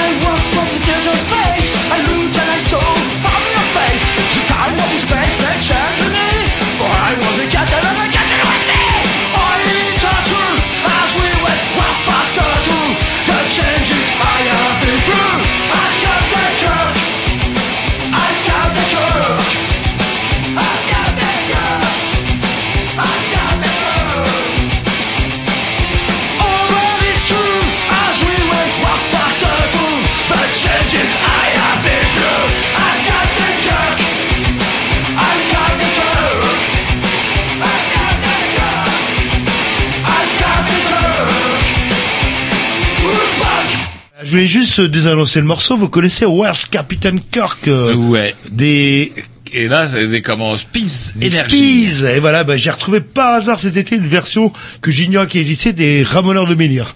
Et voilà, bah, vous écouterez tranquillement. Mais là, ça n'a rien à voir avec euh, Where's Captain Kirk. Non, vous, vous écoutez pas. Vous Mais si, écoutez, bien sûr, ça, ça ressemble vous carrément. écoutez que vos disques. Moi, et je encore, préfère, et je- encore, je, et encore. préfère la version de Spice Energy. Parce euh, que vous n'avez pas bien dit. écouté celle-là. Ah, si, si, elle est pas mal. Et une question que je voulais poser à Monsieur Anne, est-ce qu'on a des chiffres justement Combien Veolia euh, Il y a un droit, je pense, euh, de, il y a du pognon euh, qui reverse à la ville de Rennes et, et combien Veolia gagne? Normalement, c'est des chiffres qui devraient être. Non, euh, mais officiels. Veolia, Veolia gère le service, donc ils gèrent le service et donc ils font des comptes rendus de, de gestion de service, enfin à tous les ans, hein, avec des, euh, voilà.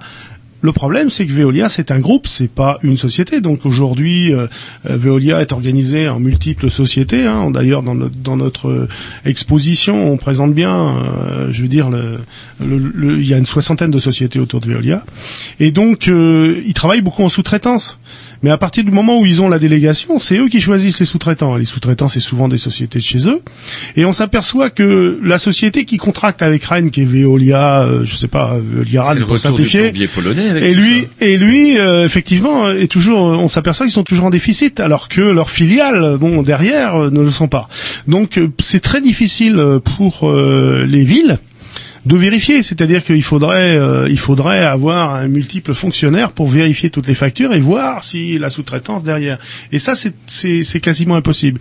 On a vu, euh, l- on a vu plusieurs euh, villes comme Quimper, Morlaix aussi, où euh, pendant plusieurs années, on nous disait, c'est le, le, le coût, euh, c'est déficitaire, euh, ça coûte trop cher, Veolia gagne pas d'argent, au contraire, il en perd et tout ça.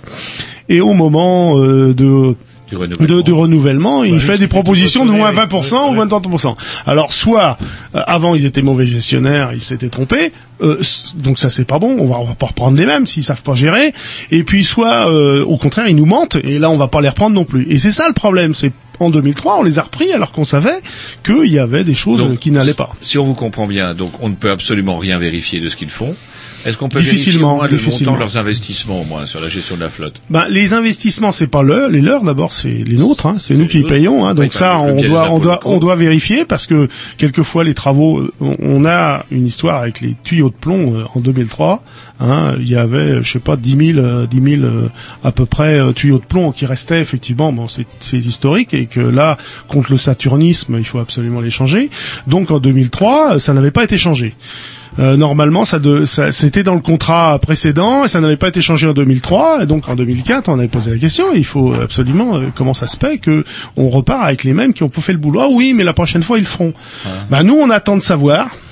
Et on voudrait bien, bien que ça soit vérifié que tous les tuyaux de pont étaient changés, parce que c'est pas c'est pas normal. C'est-à-dire que on, on- on engage des fonds pour que les travaux soient faits, ils doivent être faits. Donc on est obligé de contrôler ça. Donc tout ça, ça coûte aussi de l'argent. C'est-à-dire que tout ça, ça, c'est effectivement la ville qui est obligée d'investir pour vérifier qu'on fait bien le boulot, alors que normalement on l'a payé. Alors ce qu'on critique en fait dans la fonction publique, ça multiplie les problèmes de la fonction Bah, publique. puisque voilà, là, on est obligé voilà. de payer des agents Bah, bien pour vérifier que le travail a Voilà, été fait. et avec des difficultés parce qu'avec le droit des sociétés, avec les multiples filiales et, et- et les sous-traitances, euh, bon, on, on, on peut pas s'y retrouver.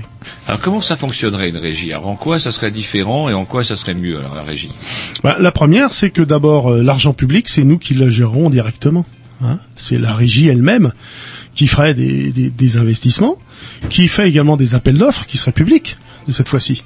C'est-à-dire qu'effectivement, euh, pour certains travaux, euh, euh, je vais dire, d'abord une partie, une grosse partie des travaux pourrait être fait en interne, c'est-à-dire avec du personnel qui peut intervenir sur les fuites, qui peut intervenir sur des travaux. Pour certains gros travaux, peut-être qu'on peut sous-traiter également à des sociétés de génie civil, pourquoi pas. Mais au moins, ça se ferait en toute transparence avec des appels d'offres. Hein, ça, c'est un point important. Euh, première chose. Deuxième chose, euh, c'est on pourrait euh, effectivement voir dans le temps les travaux qu'il y a. La question qu'on se pose aujourd'hui, Veolia gère depuis 130 ans les tuyaux. Normalement, ça devrait être tout neuf. C'est-à-dire que ça devrait être changé au fur et à mesure. Il devrait y avoir que quelques, enfin, quelques années de, de travail seulement à faire. Et là, on se pose la question puisque Marc Hervé hier, euh, bon, euh, a affirmé quand même que euh, il pensait que dans l'avenir, il, il y allait sans doute avoir des, des gros investissements patrimoniaux, c'est-à-dire sur le réseau. Et donc euh, la question se pose, c'est est-ce que euh, est-ce qu'aujourd'hui euh, tout le travail a été fait par Veolia pour entretenir correctement le réseau et est-ce que ça va pas nous re- redescendre dessus? Donc, mais de toute façon, c'est des choses qu'on aura payées, on aurait à payer même si c'était eux qui restaient. Et une petite question qui a rien à voir avec l'eau. Qui c'est qui gère la gestion des ordures à Rennes ou du recyclé à Rennes? C'est Veolia. C'est la CITA, c'est la CITA. Et Veolia aussi, sur les camions, il y a Veolia de marqué aussi. Euh, pour euh, je, une partie, mais bon, euh, c'est une partie de, mais la, la plupart c'est la CITA, ouais, les, les C'est une grosse arnaque. En fait, on nous pousse nous à trier, à faire l'effort de trier Ah euh, bah. euh, en amont, etc.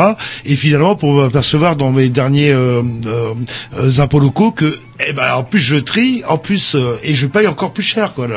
Ça vous dégoûter de recycler, en fait, quelque part.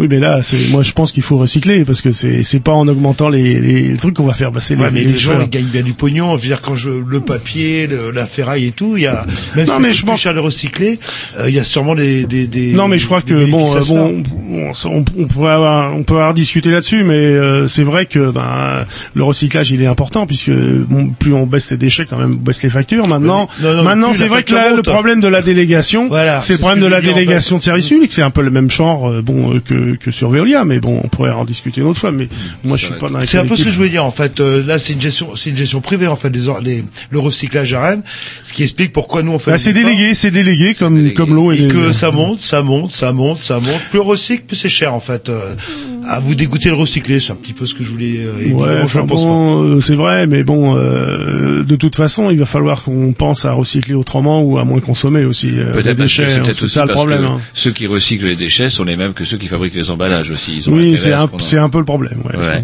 Est-ce que le- le- le- la régie, la municipalisation de la flotte en France est une tendance euh, qui a le vent en poupe euh, actuellement au niveau national, par exemple? Parce qu'il y a de plus en plus de communes. J'ai ce sentiment-là. Est-ce que je me trompe? Non, vous vous trompez pas. Euh, Aujourd'hui, effectivement, euh, je pense que euh, bon, euh, il y, a, il y a une réflexion sur euh, sur, sous- sur toutes ces choses-là, avec le effectivement que que l'eau est un produit rare, enfin devient de plus en plus un produit rare. Hein, l'eau l'eau l'eau potable, hein, parce que l'eau de qualité, c'est- parce que c'est ça. C'est important dans les réserves mondiales euh, l'eau potable. euh, dans Oui, le oui, monde, hein, tout ça, à fait, hein. tout à fait. Oui. Euh, et donc euh, c'est important. Alors il y a des pays on sait, bien pire que nous, hein, parce que nous on est quand même privilégiés. On est une région tempérée qui a de l'eau. Enfin voilà. Et surtout en Bretagne, Hein on peut dire. que- Au Maroc, par exemple, l'année der- l'année dernière, et Mehdi Lalou qui était venu, il y avait eu une conférence faite par Nicole Nielsen euh, sur les multinationales et l'eau, et il disait au Maroc, euh, euh, nous, il pleut, il peut, il peut pleuvoir pendant 15 jours, et puis pendant tout le reste de l'année, il pleut pas. Donc il faut faire des réserves. Donc euh, donc là-bas il y a eu des grands barrages de fait pendant 30 ans, donc il y a des réserves. Mais donc ça veut dire qu'il y a un stress hydrique euh, pendant longtemps. Donc euh, nous on est quand même des privilégiés et mal- mal- malgré ça on On on, gaspille. ah, on gaspille ou, ou- ou on, on la traite pas. Enfin on, On traite pas mal. correctement, la gère mal. Euh, bon euh, l'agriculture productiviste a fait, fait n'importe quoi à ce niveau-là. Au niveau des entreprises, bon bah il y a quand même un réel effort parce que ça coûte cher et qu'on les oblige. Mais euh, et puis c'est le qui paye parce que dans Loire-Bretagne, qui est la- l'agence de l'eau Loire-Bretagne, euh, d'abord euh, c'est les gens qui sont sur la Loire où l'eau est plutôt de meilleure qualité qui payent plutôt la pollution de la Bretagne. Et puis euh, 90% de, des taxes qu'on paye pour euh, la qualité de l'eau, vous savez sur votre facture, vous avez la taxe sur la qualité de l'eau, 90% c'est vous qui la payez, mais euh, 80 euh, 80% euh, des euh, de, de de cet argent sert à, à aider des gens à moins polluer, euh, donc les agriculteurs. Donc c'est euh, souvent les plus pollueurs qui reçoivent de l'eau pour euh, dépolluer, alors que c'est nous qui payons la facture. Ça ça va pas. Nous le, le principe pollueur-payeur devrait être appliqué sur ça. Et les agriculteurs n'ont pas ce qu'on appelle un compteur agricole sur lequel ils se branchent aussi euh, sur, pour l'eau Mais euh, pour eux. il y a Ils un payent, truc- euh, Bah, il y a deux choses. ils pompent fait. pas, quand ils pompent pas dans les rivières directement. Oui, il y a des- oui, il y a, il y a, il y a, de- il y a- mais même euh, de toute façon, euh, le principe qu'on a vu tout à l'heure, il faudrait séparer un prix de l'eau pour euh, justement euh, pour le citoyen et puis un prix de l'eau euh, industriel, parce que quand euh, l'eau sert à faire de l'argent, c'est normal qu'on le paye plus cher. Je veux dire, euh, voilà. Et là, c'est l'inverse. Et là, c'est l'inverse aujourd'hui. Hein, le tarif est dégressif. Plus on consomme, moins on paye, on paye au mètre cube. Donc du coup, la municipalisation, c'est un phénomène qui a le vent en poutre. Oui, euh, je vous ai cité plusieurs communes. Alors il y a, je vous ai cité des, des, des noms comme Paris, euh, euh, Grenoble, Bordeaux, Bordeaux euh, Castres, par exemple. Saint-Malo a, mérite droite, hein, a remunicipalisé la distribution parce que ça, ça, ça, suffi- ça suffisait. Il en avait un peu marre de se faire un peu arnaquer. Donc je veux dire, c'est pas un phénomène uniquement de gauchistes qui veulent absolument faire les choses. Hein. C'est c'est vraiment un système profond. Je pense que euh, on va vers ça. Veolia. euh, euh, Veolia Rennes a déjà dit, a déjà emmené sa direction régionale à Nantes, donc c'est peut-être qu'il pense que c'est foutu. Donc euh, voilà, on- a priori, euh, Marc Hervé nous, nous a un peu parlé de ça quand même hier, en disant que bon, maintenant le choix c'était de, c'est de passer à autre chose. Donc voilà, c'est une victoire, je crois. Mais bon, Donc, pour- il faudra pour- continuer. Pour en finir avec ce sujet-là, avant d'aborder Notre-Dame-des-Landes, vous pensez que c'est peut-être un peu mieux em- embringué, on va dire, qu'en 2003 par rapport à Rennes? Ah ben oui, on pense, mais bon, euh, parce que la société a évolué, les mentalités euh, ont évolué. Le travail du collectif pendant deux ans, euh, bon, euh, je pense que ça, ça pèse. Et puis euh, l'exemple de Paris, euh, on peut pas. euh, euh, pendant longtemps, on nous disait euh, euh, faire une régie publique dans une petite ville, euh, c'est possible, mais dans une grande, c'est pas possible. Avec Paris, on peut plus dire ça. euh, le Grenoble et puis Bordeaux aussi. Hein. Et puis maintenant, on est en train de nous dire un peu le contraire dans les petites villes qui veulent passer en régie. euh, bon, c'est pas possible. Voilà. Alors que ça marche très bien et on s'aperçoit que il y a aussi des régies départementales. Le, le département des Landes a fait une régie départementale et chaque commune qui veut s'y agreffer euh, s'y greffe au fur et à mesure. Et donc, euh, ça permet effectivement de mutualiser euh, bon les énergies et, l'investissement. Mais alors, pour faire évoluer les choses, est-ce que vous avez des moyens de pression? Moi, je sais pas, je j'écoute l'émission des Grillous ce soir, je suis pour la, la régie l'eau. Qu'est-ce que je peux Alors on a on, faire euh, ouais. Alors on a on a un site web hein, euh, collectifoderen.org. On hein, trouvera on pourra sur le blog, ouais, euh, sur le blog les, les informations.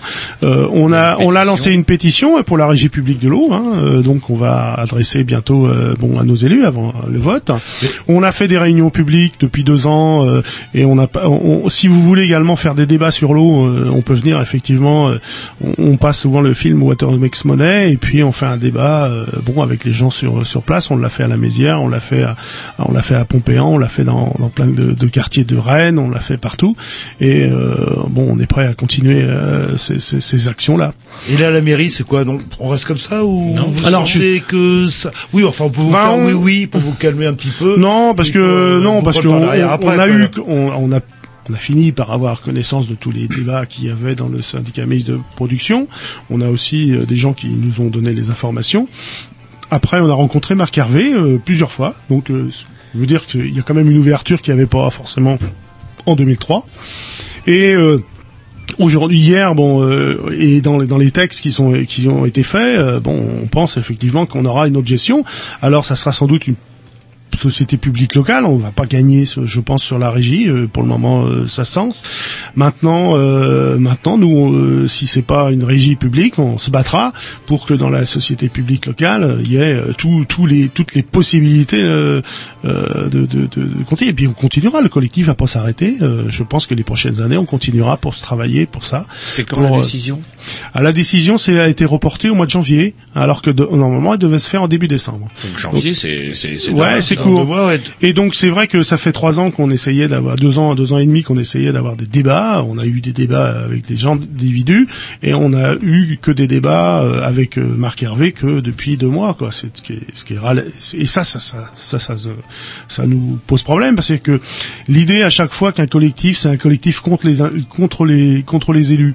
Nous, notre politique, c'est pas d'être contre les élus, c'est de dire euh, on veut que ces politiques-là elles soient publiques, elles soient prises en main par le public. On a 80% euh, d'une classe d'âge au bac.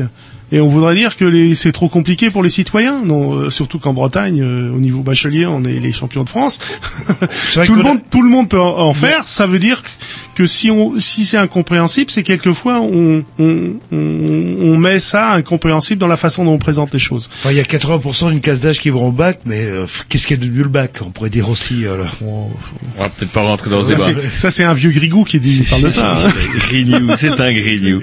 Eh ben écoutez, on vous remercie. On rappelle On donc qu'il existe comment donc sur Rennes et les environs donc le collectif Eau du Pays de Rennes. Si on tape collectif Eau du Pays de Rennes, je pense qu'on peut accès on avoir accès. à votre site. Site, on a accès On à la pétition. Tous les liens sur le blog. On a accès à la pétition Bien et sûr, on a accès à toutes, euh, comment dirais-je, les informations, informations concernant euh, les sur différents l'eau, débats euh, qui vont se tenir. voilà, et puis des informations générales sur l'eau euh, ici et ailleurs. Voilà. De 38 secondes à peu près d'information à Roger. On revient avec The Merkid Men. On m'a dit que ça marchait maintenant. Oui, j'ai nettoyé le disque et ça passe un peu mieux. Il y avait de la graisse sur les. Ouais, euh, les je sais pas d'où elle vient, mais bon. Il- dirais ça à mon ami l'Irlandais. et quand moi je corne une de ses BD, il râle, je comprends Les- pas. vous je les ne cornez comprends pas, vous les déchirez. Je ne comprends pas.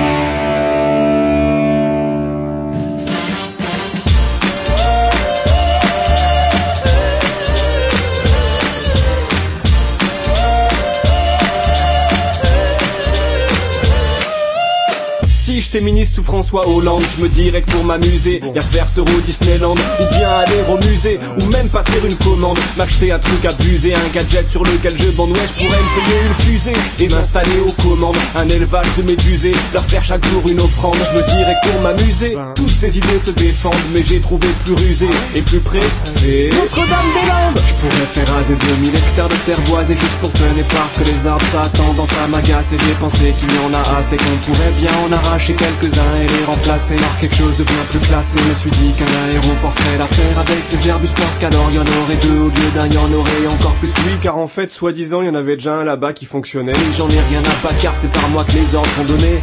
Puis ne dites pas, mais c'est aussi et surtout l'occasion de gagner un paquet de pognon pour Vinci et on est amis, je peux pas le nier. Un petit milliard passerait ainsi des poches des citoyens français à celle de Xavier Villard si j'arrive à faire taire les Nantais. Et autres écolos aigris et militants déjantés voulant m'empêcher de faire joujou avec l'argent des gens c'est quand même un peu irritant. Et puis pas très juste navré mais à quoi bon être élu président si on peut plus se marrer? Voilà le genre de truc que je me dirais si j'étais dans le boys band présidentiel entre valses et héros mais aussi bien d'autres scandales pas tous les noms de ceux qui veulent prendre la poire y en a une bonne bande serais le premier à le vouloir si j'étais ministre sous François Hollande. Faut comprendre nos gouvernants font un boulot exténuant décompressent en nous bernant avec leurs projets consternants Et voilà, ce titre, je sais pas, c'est qui ça, euh, Tom? Euh, L'inconsolable. Voilà, et donc euh, ça, bah, ça nous fait un lien euh, Ouais, direct. que Yann, euh, comment dirais-je, on remercie Yann qui, du haut de son efficacité, nous a euh, gentiment calé ça pour introduire notre deuxième sujet du soir, toujours Yann a en dû vous donner compagnie. quelque chose. Hein. Non, jamais. Bah, c'est à vous qu'il a donné des choses. Et comment dirais-je Nous sommes toujours en compagnie donc de Monsieur Patrick Anne qui en vient d'enlever sa casquette du collectif Haut du Pays de Rennes et qui vient de de chausser celle du collectif Rennais contre l'aéroport Notre-Dame-des-Landes. Alors justement pour en parler, on en a beaucoup parlé ce week-end euh, sur tous les médias et notamment euh, TF1 entre autres que je vais prendre en exemple, où ils présentaient un petit peu euh, l'opposition contre l'aéroport, euh, je sais pas comment vous expliquer, de manière assez péjorative, un ensemble hétéroclite euh, de mouvements, de nuances, de machin, dont le seul argument c'est non à l'aéroport sans forcément le justifier. Alors est-ce que c'est vrai ça là? Ah ben disons que le nom à l'aéroport, il vient pas d'aujourd'hui. Hein. Euh, Peut-être que TF1 se réveille un peu tard, mais euh, le nom aéroport, c'est pour la CIPA, qui est, qui est l'association au départ des populations locales contre l'aéroport, ça fait 40 ans qu'ils qu'ils- qu'ils luttent contre. C'est un- c'est un- c'est- au départ, c'est c'est une pensée de 63 de 63, on pensait effectivement pour le Concorde, et puis après on a parlé d'un Rotterdam aérien euh, dans l'Ouest. Après on a parlé de qu'il fallait mettre euh, le troisième aéroport parisien pour décharger la région parisienne. Après on s'est dit ben non c'est plus possible. On- euh, à chaque fois les arguments euh, tombaient. On trouvait un argumentaire. Après, ça a été le déplacement de l'aéroport de Nantes. Et puis euh, voilà. Et aujourd'hui, on nous parle de la sécurité à Nantes. euh, voilà, parce Alors, que c'est tout. On va, on va partir de la base. Alors, est-ce qu'effectivement l'aéroport de Nantes, l'actuel Nantes Atlantique, c'est bien ça hein Est-ce que l'aéroport de, de Nantes, il est effectivement euh, surchargé? Bah, il est surchargé. Pour le moment, euh, il y a trois, euh, aux dernières statistiques, 3, 3 millions 300 000 euh, euh, voyageurs qui partent de l'aéroport. Soit dit en passant, il n'y a pas plus d'avions à décoller de Nantes qu'il y a 10 ans. Parce que les avions sont plus gros et emportent plus de personnes. Euh, donc, et ils sont mieux remplis, ce qui est bien. C'est un argument justement pour Oui, oui. l'aéroport de Notre-Dame. le- Non, parce qu'il n'y a pas plus d'avions. Donc, il n'y a pas plus de décollage. On peut en mettre des plus gros, en fait. euh, Et non, euh, on va voir que c'est pas vrai parce que l'aéroport fait 2900 mètres et les, et, et les pistes qu'on veut construire aujourd'hui euh, à Notre-Dame-des-Landes ont réduit pour des questions financières à 2650 mètres. Donc euh, effectivement, c'est pas vrai. Donc euh, en plus, euh, donc euh, il y a euh, pas plus d'avions à décoller et dans le euh, dans d'autres aéroports comme l'aéroport euh, de, de, de Genève, qui a aussi une seule piste de 2900 mètres comme celui de euh, de, de, de Nantes, Nantes. il y a 13 millions de passagers qui décollent. À, à côté de Manchester, c'est 15 millions. Mais alors, c'est à côté, c'est pas à Manchester même ou à Genève même. euh. Dans tous les aéroports. Parce que là, c'est à Nantes même, quasiment. Ben, mais à Genève, c'est c'est en plein centre de la ville, pratiquement aussi, donc partout. Parce que on nous dit effectivement, faut faire des aéroports à la campagne, mais quand on met un aéroport à la campagne, on construit la ville autour. Donc arrêtons de, de, de vouloir ren- en- en- enlever la ville et la mettre un peu plus loin. En plus, euh, bon, on nous dit euh, cet aéroport, il faut le déménager parce qu'il n'est pas assez grand, et on veut faire deux pistes, mais il n'y a pas besoin de deux pistes par rapport à le, au nombre de, déplacements. Une seule suffit.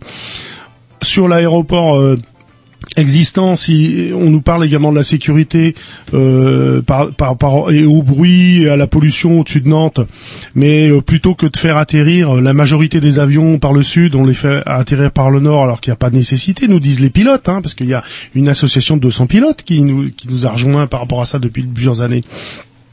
Donc il y a toute une série d'argumentaires qui sont pas euh, bon, qui sont pas travaillés et puis qu'il faudrait présenter d'une façon publique. Il faut arrêter là de, de vouloir dire euh, il y a euh, il y a pas il y a pas de possibilité. Il y a une étude qui a été faite par une, un plus d'un millier d'élus qui se sont réunis dans une association, les, les, les, les élus euh, doutant de la pertinence de l'aéroport, voilà, hein, au départ, et qui ont fait une étude à, à- à- internationale. C'est-à-dire qu'ils ont commandé ça à un groupe qui s'appelle CE Delft, qui, qui est hollandais, qui travaille pour les gouvernements, qui travaille pour les aéroports internationaux, qui travaille pour les compagnies aériennes, et qui a, on leur, en gros, ils ont posé deux, deux sortes de questions. Première question, est-ce que les études économiques et organisationnelles par rapport à, ce nouvel aéroport, est-ce qu'elles sont justes et est-ce qu'elles sont réelles?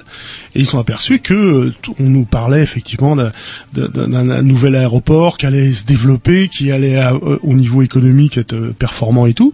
Et on s'aperçoit que les chiffres sont sont sont pas bons là-dessus. On a grossi tous les avantages et réduit tous les inconvénients. Première chose. Et deuxième question, est-ce que ce qu'on voulait faire à Notre-Dame-des-Landes, c'est-à-dire l'améliorer, l'organiser, pouvoir développer le truc, est-ce que ça peut pas se développer sur place? Et donc, euh, bah, oui, ils ont répondu, sur place, on peut l'améliorer, et s'il faut, faut, on peut faire également une, une piste dans l'autre sens, si jamais on veut développer encore plus l'aéroport.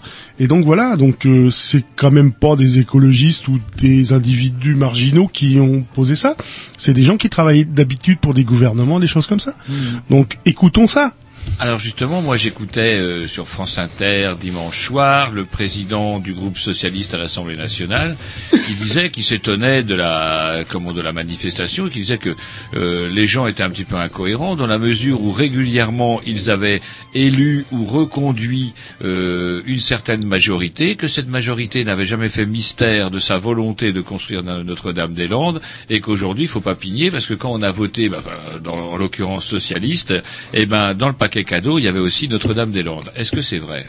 Bah, disons que c'est une, c'est une curieuse idée de la vie démocratique. C'est-à-dire que, voilà, vous nous avez élus, on fait ce qu'on veut. Non, c'est pas ça. C'est un la- peu la- comme ça que j'ai cru comprendre. Oui, bah, bien sûr. Euh, et donc, euh, je crois que pour tout, pour tout projet, on doit avoir des enquêtes publiques qui doivent être réelles.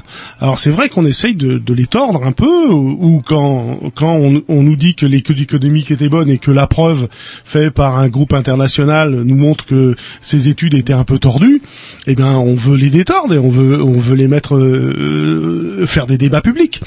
Donc euh, depuis euh, longtemps, euh, il y a un groupe, euh, donc je, je parlais de la CIPA, il y a aussi un groupe des élus dont j'ai déjà parlé, il y a aussi un groupe d'agriculteurs, il y a aussi des pilotes qui remettent en cause effectivement toutes les, les, les choses, il y, a, il y a des avocats aussi qui travaillent, puisqu'il y a beaucoup de il y a beaucoup de, de, de, de recours qui sont pas encore faits sur euh, si on veut construire sur cette chose-là, sur, cet, endroit-là un aéroport, c'est une zone à 97,8% je crois en zone humide.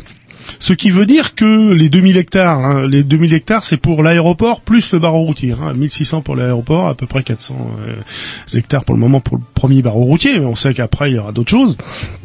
Euh, ça veut dire qu'il faudrait trouver 4000 hectares euh, à remettre euh, en, en eau, puisque aujourd'hui on sait que les zones humides sont importantes pour la pour l'avenir de la planète et puis aussi pour l'avenir de l'agriculture, parce qu'on sait que c'est ces zones-là, on sait que cette zone euh, n'a pas beaucoup euh, pâti de la sécheresse il y a deux ans, alors qu'il y a deux ans dans le sud dans le sud Vilaine, effectivement on cherchait l'eau partout, hein, on allait euh, on allait chercher de l'eau euh, dans les puits, on pompait d'une façon importante. Donc c'est vrai que pour pour ces questions-là, bon, euh, il faut remettre de temps en temps, il faut remettre sur le métier. Et puis quand il y a une opposition qui regroupe des gens très divers, alors évidemment, on, nous, on, euh, qui est très divers euh, et très large. Ben, de temps en temps, il faut il faut remettre les, les choses sur le sur le métier. Et puis, euh, on peut avoir un, un projet qui à une époque, avant la loi sur l'eau, avant euh, avant le, le pic pétrolier et des choses comme ça, pouvait sembler logique dans le développement parce que c'est un projet de 40 ans en fait, hein, qui n'a pas beaucoup bougé. Et puis maintenant, il faut le remettre, c'est tout. De temps en temps, les, les, les projets, on peut, on a le droit de faire des erreurs. Je, je reproche pas aux gens d'avoir fait des projets qui étaient erronés. Le projet, c'est de s'entêter. Mais si ça se fait, euh, ce projet d'aéroport à Notre-Dame-des-Landes, c'est-à-dire qu'il n'y a plus d'aéroport à Rennes, il n'y a plus d'aéroport à Nantes. À ce qui, au lieu d'avoir 50 aéro- petits aéroports qui marchent pas, est-ce qu'il vaut pas mieux en avoir un gros qui fonctionne? Bon, alors première chose, il y a beaucoup d'aéroports en France. Il y en a 145. C'est trois fois plus qu'en Allemagne. Donc c'est ce, ce que vous dites est vrai. On a trop d'aéroports. Maintenant, euh, la question de d'avoir un gros aéroport pour ça, mais pourquoi on le fait pas Nantes Atlantique, c'est déjà un aéroport important. L'année dernière, en 2011, ça a été euh, l'aéroport, euh, euh, le meilleur aéroport européen régional. Ça, c'est pas moi qui le dis, ce sont les compagnies européennes régionales. Oui, mais Donc ça veut, ça, c'est non. compliqué à l'aéroport de Nantes. Ah, pour se garer, il n'y a pas de problème. Il y a plein de, c'est tout, c'est tout à plat justement. Hein. On a, on a fait des hectares de euh, pour se garer, mais il y a aussi euh, un tramway qui s'arrête euh, à un kilomètre de, de l'aéroport. On aurait pu le repousser. Bah, il y a aussi une ligne de chemin de fer qui traverse, euh, qui traverse justement les parkings où on pourrait faire un arrêt. C'est la, la ligne de Pornic. Donc, euh, en Allemagne, tous les aéroports ont le train, tous les aéroports ont le tram. Puis en France, on a des parkings.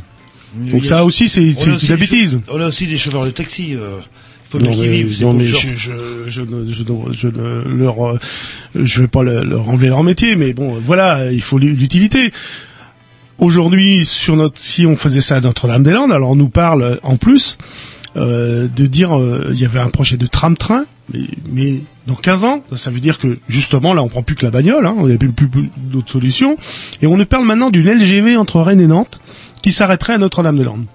Alors une LGV d'abord pour 100 km, ça veut dire que dès qu'on démarre, il faut commencer à freiner, hein, donc euh, est complètement aberrant déjà dans, dans l'idée. aussi qu'on utilise l'électricité de l'EPR aussi. mon En plus, monsieur. en plus. oui. Par contre, pour les chauffeurs de taxi, c'est très intéressant. En fait, c'est un complot des chauffeurs de taxi, cette histoire-là. Moi, je vous le dis. alors. Non, non, mais alors bon, alors, on va parler des chauffeurs de taxi peut-être euh, si vous voulez, mais Rennes, ceux de Rennes, ils ont pas intérêt. Alors parce que vous m'avez posé une question, euh, une question, c'est euh, si on construit celui-là, on va fermer les autres, parce qu'il y a aussi ça, on nous dit ça quelquefois. D'abord, c'est pas en créant un nouvel aéroport qu'on lutte contre les aéroports. Donc euh, voilà, hein, pour ceux qui. Euh, deuxièmement, sur Nantes Atlantique, il y a une grande usine de, de Airbus, hein, donc euh, voilà, 900 personnes qui travaillent là.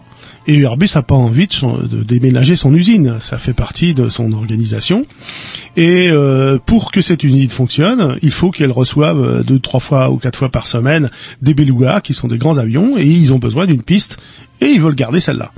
Donc ça veut dire que aujourd'hui, si on enlevait euh, la- la- l'aéroport euh, sur place, on serait obligé de garder la piste, et donc je vois pas l'intérêt effectivement de. de... Donc, c'est-à-dire que si on fait euh, l'aéroport de Notre-Dame-des-Landes, euh, on garderait Rennes, on garderait Nantes. euh, donc, La, la question, la question. De plus, quoi. Là, Ouais, le- la, la question, oui, de- par rapport à Nantes, c'est clair.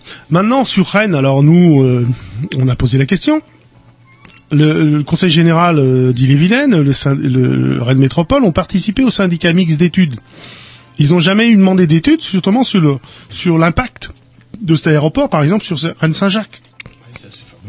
Parce que Rennes-Saint-Jacques, c'est un aéroport effectivement qui est moins très bon, un petit aéroport, mais bon, euh, la question que se pose euh, par rapport à ça, c'est euh, aujourd'hui on a 250 personnes qui travaillent à l'aéroport de Rennes. Il y a aussi 350 personnes à peu près ou 400 euh, qui sur le sur une zone de fret qui s'appelle Airland, où il y a essentiellement le courrier, c'est l'aérospatial qui vient là pour apporter de courrier pour tout l'Ouest, euh, internationaux.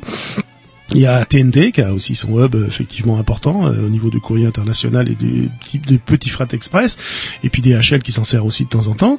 Donc je, je pense que euh, la question qui est posée, c'est est-ce que Saint-Jacques on ferme? On, on se pose pas la question. Alors les Nantais ils disent oui, les Rennais ils disent pas. Ils disent pas ou, ou- mais quand même qui dirige qui qui gère Saint-Jacques de la Lande La CCI de Rennes avec le groupe Vinci, celui qui va construire Notre-Dame-des-Landes. Alors c'est marrant que vous ayez dit ça parce que tout à l'heure on a parlé de Veolia. Là maintenant j'ai euh, j'ai une question que je voulais vous poser. C'est le rôle de Vinci. Alors moi j'ai su euh, lorsque je me suis renseigné un petit peu sur le sujet que bah ça y est l'appel d'offres Vinci l'avait déjà remporté. Euh, euh, ah non non non mon bon Jean-Loup laissez tomber cette bonne bouteille de limonade parce que comment dirais-je elle n'est pas très propre.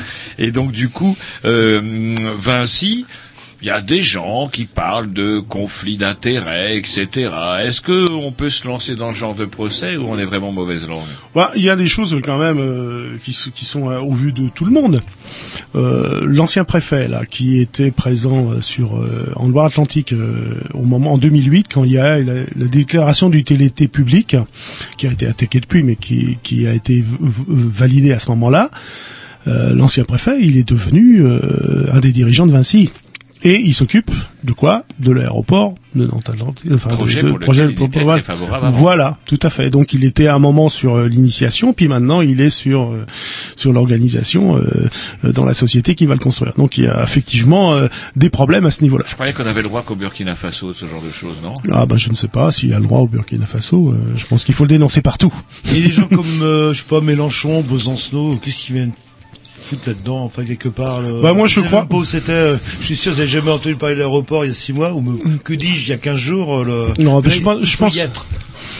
Non, je, je pense non. Il y, a- il y a plein de gens qui, qui manifestent depuis longtemps. Alors il y en a qui sont plus proactifs que d'autres, hein, Ouais, je suis des d'accord. historiques, en fait. Mais euh, ben, des historiques, il y a la CIPA, il y a les organisations. C'est vrai que Europe Écologie Les Verts est là depuis depuis 20 ans, après, des- depuis que les Verts existent, s'est battu contre ça aussi. Mais il y a aussi d'autres groupes. Le Parti de gauche s'est déterminé depuis longtemps sur- contre l'aéroport. Françoise Vercher, par exemple, qui l'ancienne maire de Bougnay euh, sur euh, sur euh, où est Nantes Atlantique est, est une euh, fer de lance euh, de la lutte avec le, le- elle est présidente de, de l'association des élus donc euh, non je suis le parti de gauche dedans le NPA s'est toujours déclaré contre mais enfin bon après après il y a des questions bon c'est important plus il y a de monde euh, mieux c'est je veux dire faut pas faut pas faut pas ménager son, son plaisir alors il y a aussi euh, il y a aussi différentes formes. Il y a aussi beaucoup d'agriculteurs aussi qui interviennent. C'est ça. Je, je parlais également de, de, de- de toute la multitude de- d'organisations, autour de la coordination euh, euh, anti-aéroport, je dirais, il y a 47 associations. Hein, très diverses, hein, je veux dire, euh, et ça, euh, bon, plus il y a de monde, euh, mieux ça vaut. C'est pas tout neuf parce qu'apparemment les paysans râlent depuis les années 70 Tout à d'après les documents que vous nous avez Et remis. et Années le- 70, ce monde agricole très dynamique se prépare à résister. Et la plupart des agriculteurs ont vendu leur terrain. Il en prix. euh, Non, mais il y a deux choses. Il y a, euh, bon, c'est quand vous discutez avec les historiques, avec euh, Julien Durand ou, ou, ou Sylvain Fresneau, qui est toujours là euh, euh, sur sur place. Il y a effectivement des gens qui ont vendu, mais il y a aussi des agriculteurs qui avaient 70 ans, qui il fallait qu'ils partent en retraite. C'était le moment de vendre, euh, parce que de toute façon, la retraite d'un agriculteur, vous savez ce que c'est. Donc c'est un problème, ça aussi. Donc je veux dire, ils en ont jamais voulu à ces gens-là, euh, les agriculteurs qui résistent. Aujourd'hui, il y en a une dizaine qui sont là, qui ne veulent pas vendre, et il y a aussi 68% des propriétaires fonciers qui ne veulent pas vendre. C'est-à-dire qu'ils sont pas, euh, voilà, ils sont pas de négociation. Pourtant, vous savez, les prix de la terre là-bas, ça monte en flèche. On l'a proposé à Sylvain Fresneau, euh, qui est un des leaders de la lutte, euh, la vacherie, qui est le, le- le centre un peu, euh, c'est c'est la grange qu'il avait, euh, qui sert un peu de de de, de, de, QG. de QG, la, la, la CIPA, et c'est sur son terrain. Et donc Sylvain Fresneau, on lui a proposé un million euh, d'euros. Donc c'est c'est- le prix de la terre augmente d'une façon exponentielle pour essayer de régler le problème. Mais euh, il y a des gens, ils sont là, ils veulent pas bouger et ils iront jusqu'au bout. Alors pour le moment, il y avait des, des gens qui étaient venus euh, s'installer aussi depuis deux trois ans. des néo-ruraux, comme on dit. Bah, euh, des néo-ruraux, parce que tout, bah, tiens, euh, putain, on va voir, enfin le. Ouais, mais mais bon, je, je veux dire, euh, enfin, on en parlait tout à l'heure, mais dans les années 70, il y a plein de jeunes qui sont aussi allés euh, à la terre. Il y en a qui sont restés, qui sont de paysans. Je pense que dans ces gens-là, il y a aussi des gens quand on gagnera, ils seront sans doute là. Une partie, ils seront devenus des paysans. 40% des, des jeunes agriculteurs hein, viennent de la ville, hein, donc il n'y a pas de Et raison. Il n'y avait pas le acteurs RSA de- dans les années 70. euh, Quand disent certains acteurs de l'aménagement du territoire, on connaît monsieur, un universitaire qui s'appelle monsieur Jean Livreau, qui vient justement de publier un ouvrage intéressant où il parle du grignotage des terres agricoles, justement, par l'urbanisation rampante. Euh, Là, on a un bel exemple d'urbanisation plus que rampante. Là, c'est l'urbanisation, euh, c'est un ras-de-marée, là. C'est peut-être moins polluant qu'une porcherie Non, industrielle. mais qu'est-ce que vous allez manger, mon bon Jean-Loup? Bah, il paraît qu'une porcherie industrielle, ça vaut une ville de 10 000 habitants. là. Euh, donc finalement, c'est peut-être pas oui, plus mal. au niveau des terres agricoles qui vont être euh, bouffées, là. Bah là, là, là, il y a euh, l'aéroport plus le barreau routier, c'est c'est 1600 plus 400, ça fait euh, 2000 hectares. Alors c'est euh, effectivement euh, la Bretagne et le 44. Hein, le 44 est en Bretagne pour moi, mais euh, voilà, on va pas en discuter ce soir. C'est un autre débat, mais on pourra revenir. mais euh, euh, ce sont les régions qui urbanisent le plus, c'est-à-dire qui artificialisent les terres. Il y a déjà 16% euh, du département du, du, de l'or Atlantique qui est sous, sous le béton ou sous le, sous le goudron. Donc c'est très important. Donc euh, les compensations euh, qu'on pourrait avoir, je sais pas où ils vont les trouver. C'est pour ça que quand ils disent qu'ils vont euh, qu'ils vont respecter la loi sur l'eau pour compenser la destruction de terres humides, je vois pas du tout où ils vont les trouver. C'est impossible ce niveau-là. Et donc euh, on, on reste ferme là-dessus sur ces choses-là. C'est vrai, les agriculteurs, grands protecteurs de la nature. Faut Ah pas non, mais on parle pas de ça. Jean-Loup, mais si on remplace par exemple euh, une agriculture traditionnelle par une agriculture hors sol, justement pour compenser les pertes de terrain, pas dit qu'on y gagne en termes d'écologie. Bah non, parce que de toute façon, aujourd'hui, euh, dans tout, dans, euh, c'est c'est un secteur qui a été paradoxalement préservé par le, le fait que c'était une zone d'aménagement différé. Hein qui maintenant s'appelle zone à défendre un peu pour euh, effectivement rechanger un peu les cryptogrammes. Mais euh, c'est vrai que aujourd'hui c'est un secteur euh, de bocage comme on n'en retrouve plus, non beaucoup, euh, pratiquement pas en Bretagne. Alors qu'aujourd'hui on, dépense des millions pour remettre des haies parce que on a tout rasé dans certains coins, et là on voudrait détruire un, secteur qui en plus, euh, bon, fait, il y a à peu près 600-700 personnes qui travaillent autour de l'agriculture locale. Donc on- quand on parle d'emploi, parce qu'on nous parle aussi, l'aéroport c'est des emplois, mais c'est des emplois qu'on va déménager. Et les 600 là, où est-ce qu'on va les mettre? On va, on va les perdre. Ouais, mais l'aéroport, faut le construire. C'est des milliers d'emplois qui Non, l'aéroport c'est pas aussi bon. euh, C'est c'est c'est c'est de l'emploi temporaire, C'est pas longtemps. Euh, et puis euh, après les autres emplois qu'on va amener là, c'est des gens qui travaillent ailleurs, mais ça veut dire que ces gens-là vont faire qu'ils déménagent. Euh, si on ferme Rennes, alors ça veut dire que tous les gens qui habitent Rennes là, ils vont aller là-bas. Ils vont habiter où? Euh, La question euh, de, de la construction tout autour. Et puis on sait autour d'un aéroport. Euh, bon, euh, il y a 2000 hectares, mais on s'est battu aussi, bon, pas mal de gens se sont battus à Châteaubourg contre un, euh, la logistique à la campagne, euh, rappelez-vous. Hein. On avait eu Eh d'ailleurs ben, des eh ben, le- danger, c'est qu'on retrouve d'une logistique à la campagne à côté de, à côté de l'aéroport. Hein. Vous savez bien comment c'est. Parce que on va nous dire l'aéroport a besoin de ça pour vivre, pour être rentable, machin. Et on va retrouver une ville à la campagne. Enfin, c'est pas une ville, ça sera une banlieue à la campagne. Et ça veut dire que les gens qui, qui travailleront à cet aéroport feront 25 km en bagnole tous les jours pour venir bosser. C'est vraiment de la connerie. Il nous reste deux minutes, le, il nous reste même, euh, que dis-je, il nous reste une minute, le mot de la fin. euh, on met un Et les recours, il nous reste quelques recours. Alors du coup, il vous reste quelques Oui, recours. alors il y a, il y a les avocats, non, non, il y a, il y a sur la déclaration d'utilité publique qui est attaquée, qui est attaquée également avec une pétition européenne par rapport à ça, parce que il faut euh, qu'on respecte également la loi sur l'eau et des choses comme ça. La, le, le, le- le- euh, sur la loi sur l'eau, il y a plusieurs recours. Je pense qu'il y aura une conférence de presse des avocats cette semaine ou la semaine prochaine là, sur ces sur ces questions-là, parce qu'on nous dit euh, tout est plié, c'est fini et tout ça, mais non non, tout n'est pas plié. Il y a une remise en cause de la déclaration d'utilité publique aussi, parce qu'on nous promettait un aéroport immense avec des avec des pistes de 3600 mètres, et maintenant dans le projet ils sont de 2650. Alors la DUP était de 3600, on nous fabrique autre chose, donc normalement on doit remettre en cause euh, la chose. Si, si c'est une nouvelle structure, eh ben il faut qu'on refasse une, une, une, une, étude. C'est pour ça qu'on dit, euh, voilà, euh, tout- toutes ces choses-là sont pas terminées à tout niveau. C'est-à-dire qu'il faut une lutte euh, au niveau euh, sur place. On va résister, on va aider les gens qui sont sur place à résister euh, aux, interventions d'AGO.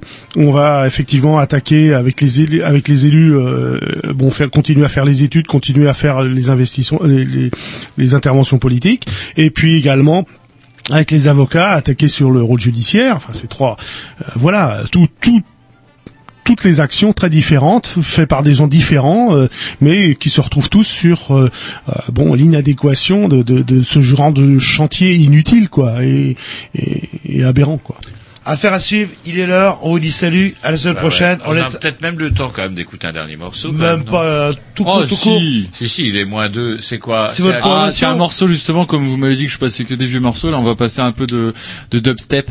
Allez, on retrouvera tous les contacts euh, sur le blog, on dit salut, à la Et on prochaine. remercie aussi Monsieur Patrick Anne d'avoir euh, usé ces deux casquettes parce que bah, d'habitude nos invités sont souvent nombreux et là c'est vous qui avez dû nous affronter tout seul. Non, non, mais merci beaucoup à nous avoir euh, d'avoir euh, euh, pris Donné un connaissance, temps de parole, euh, pas là. un temps de parole à ces deux actions. Bon, euh, voilà. Allez, on vous remercie, à la semaine prochaine, salut. À très bientôt.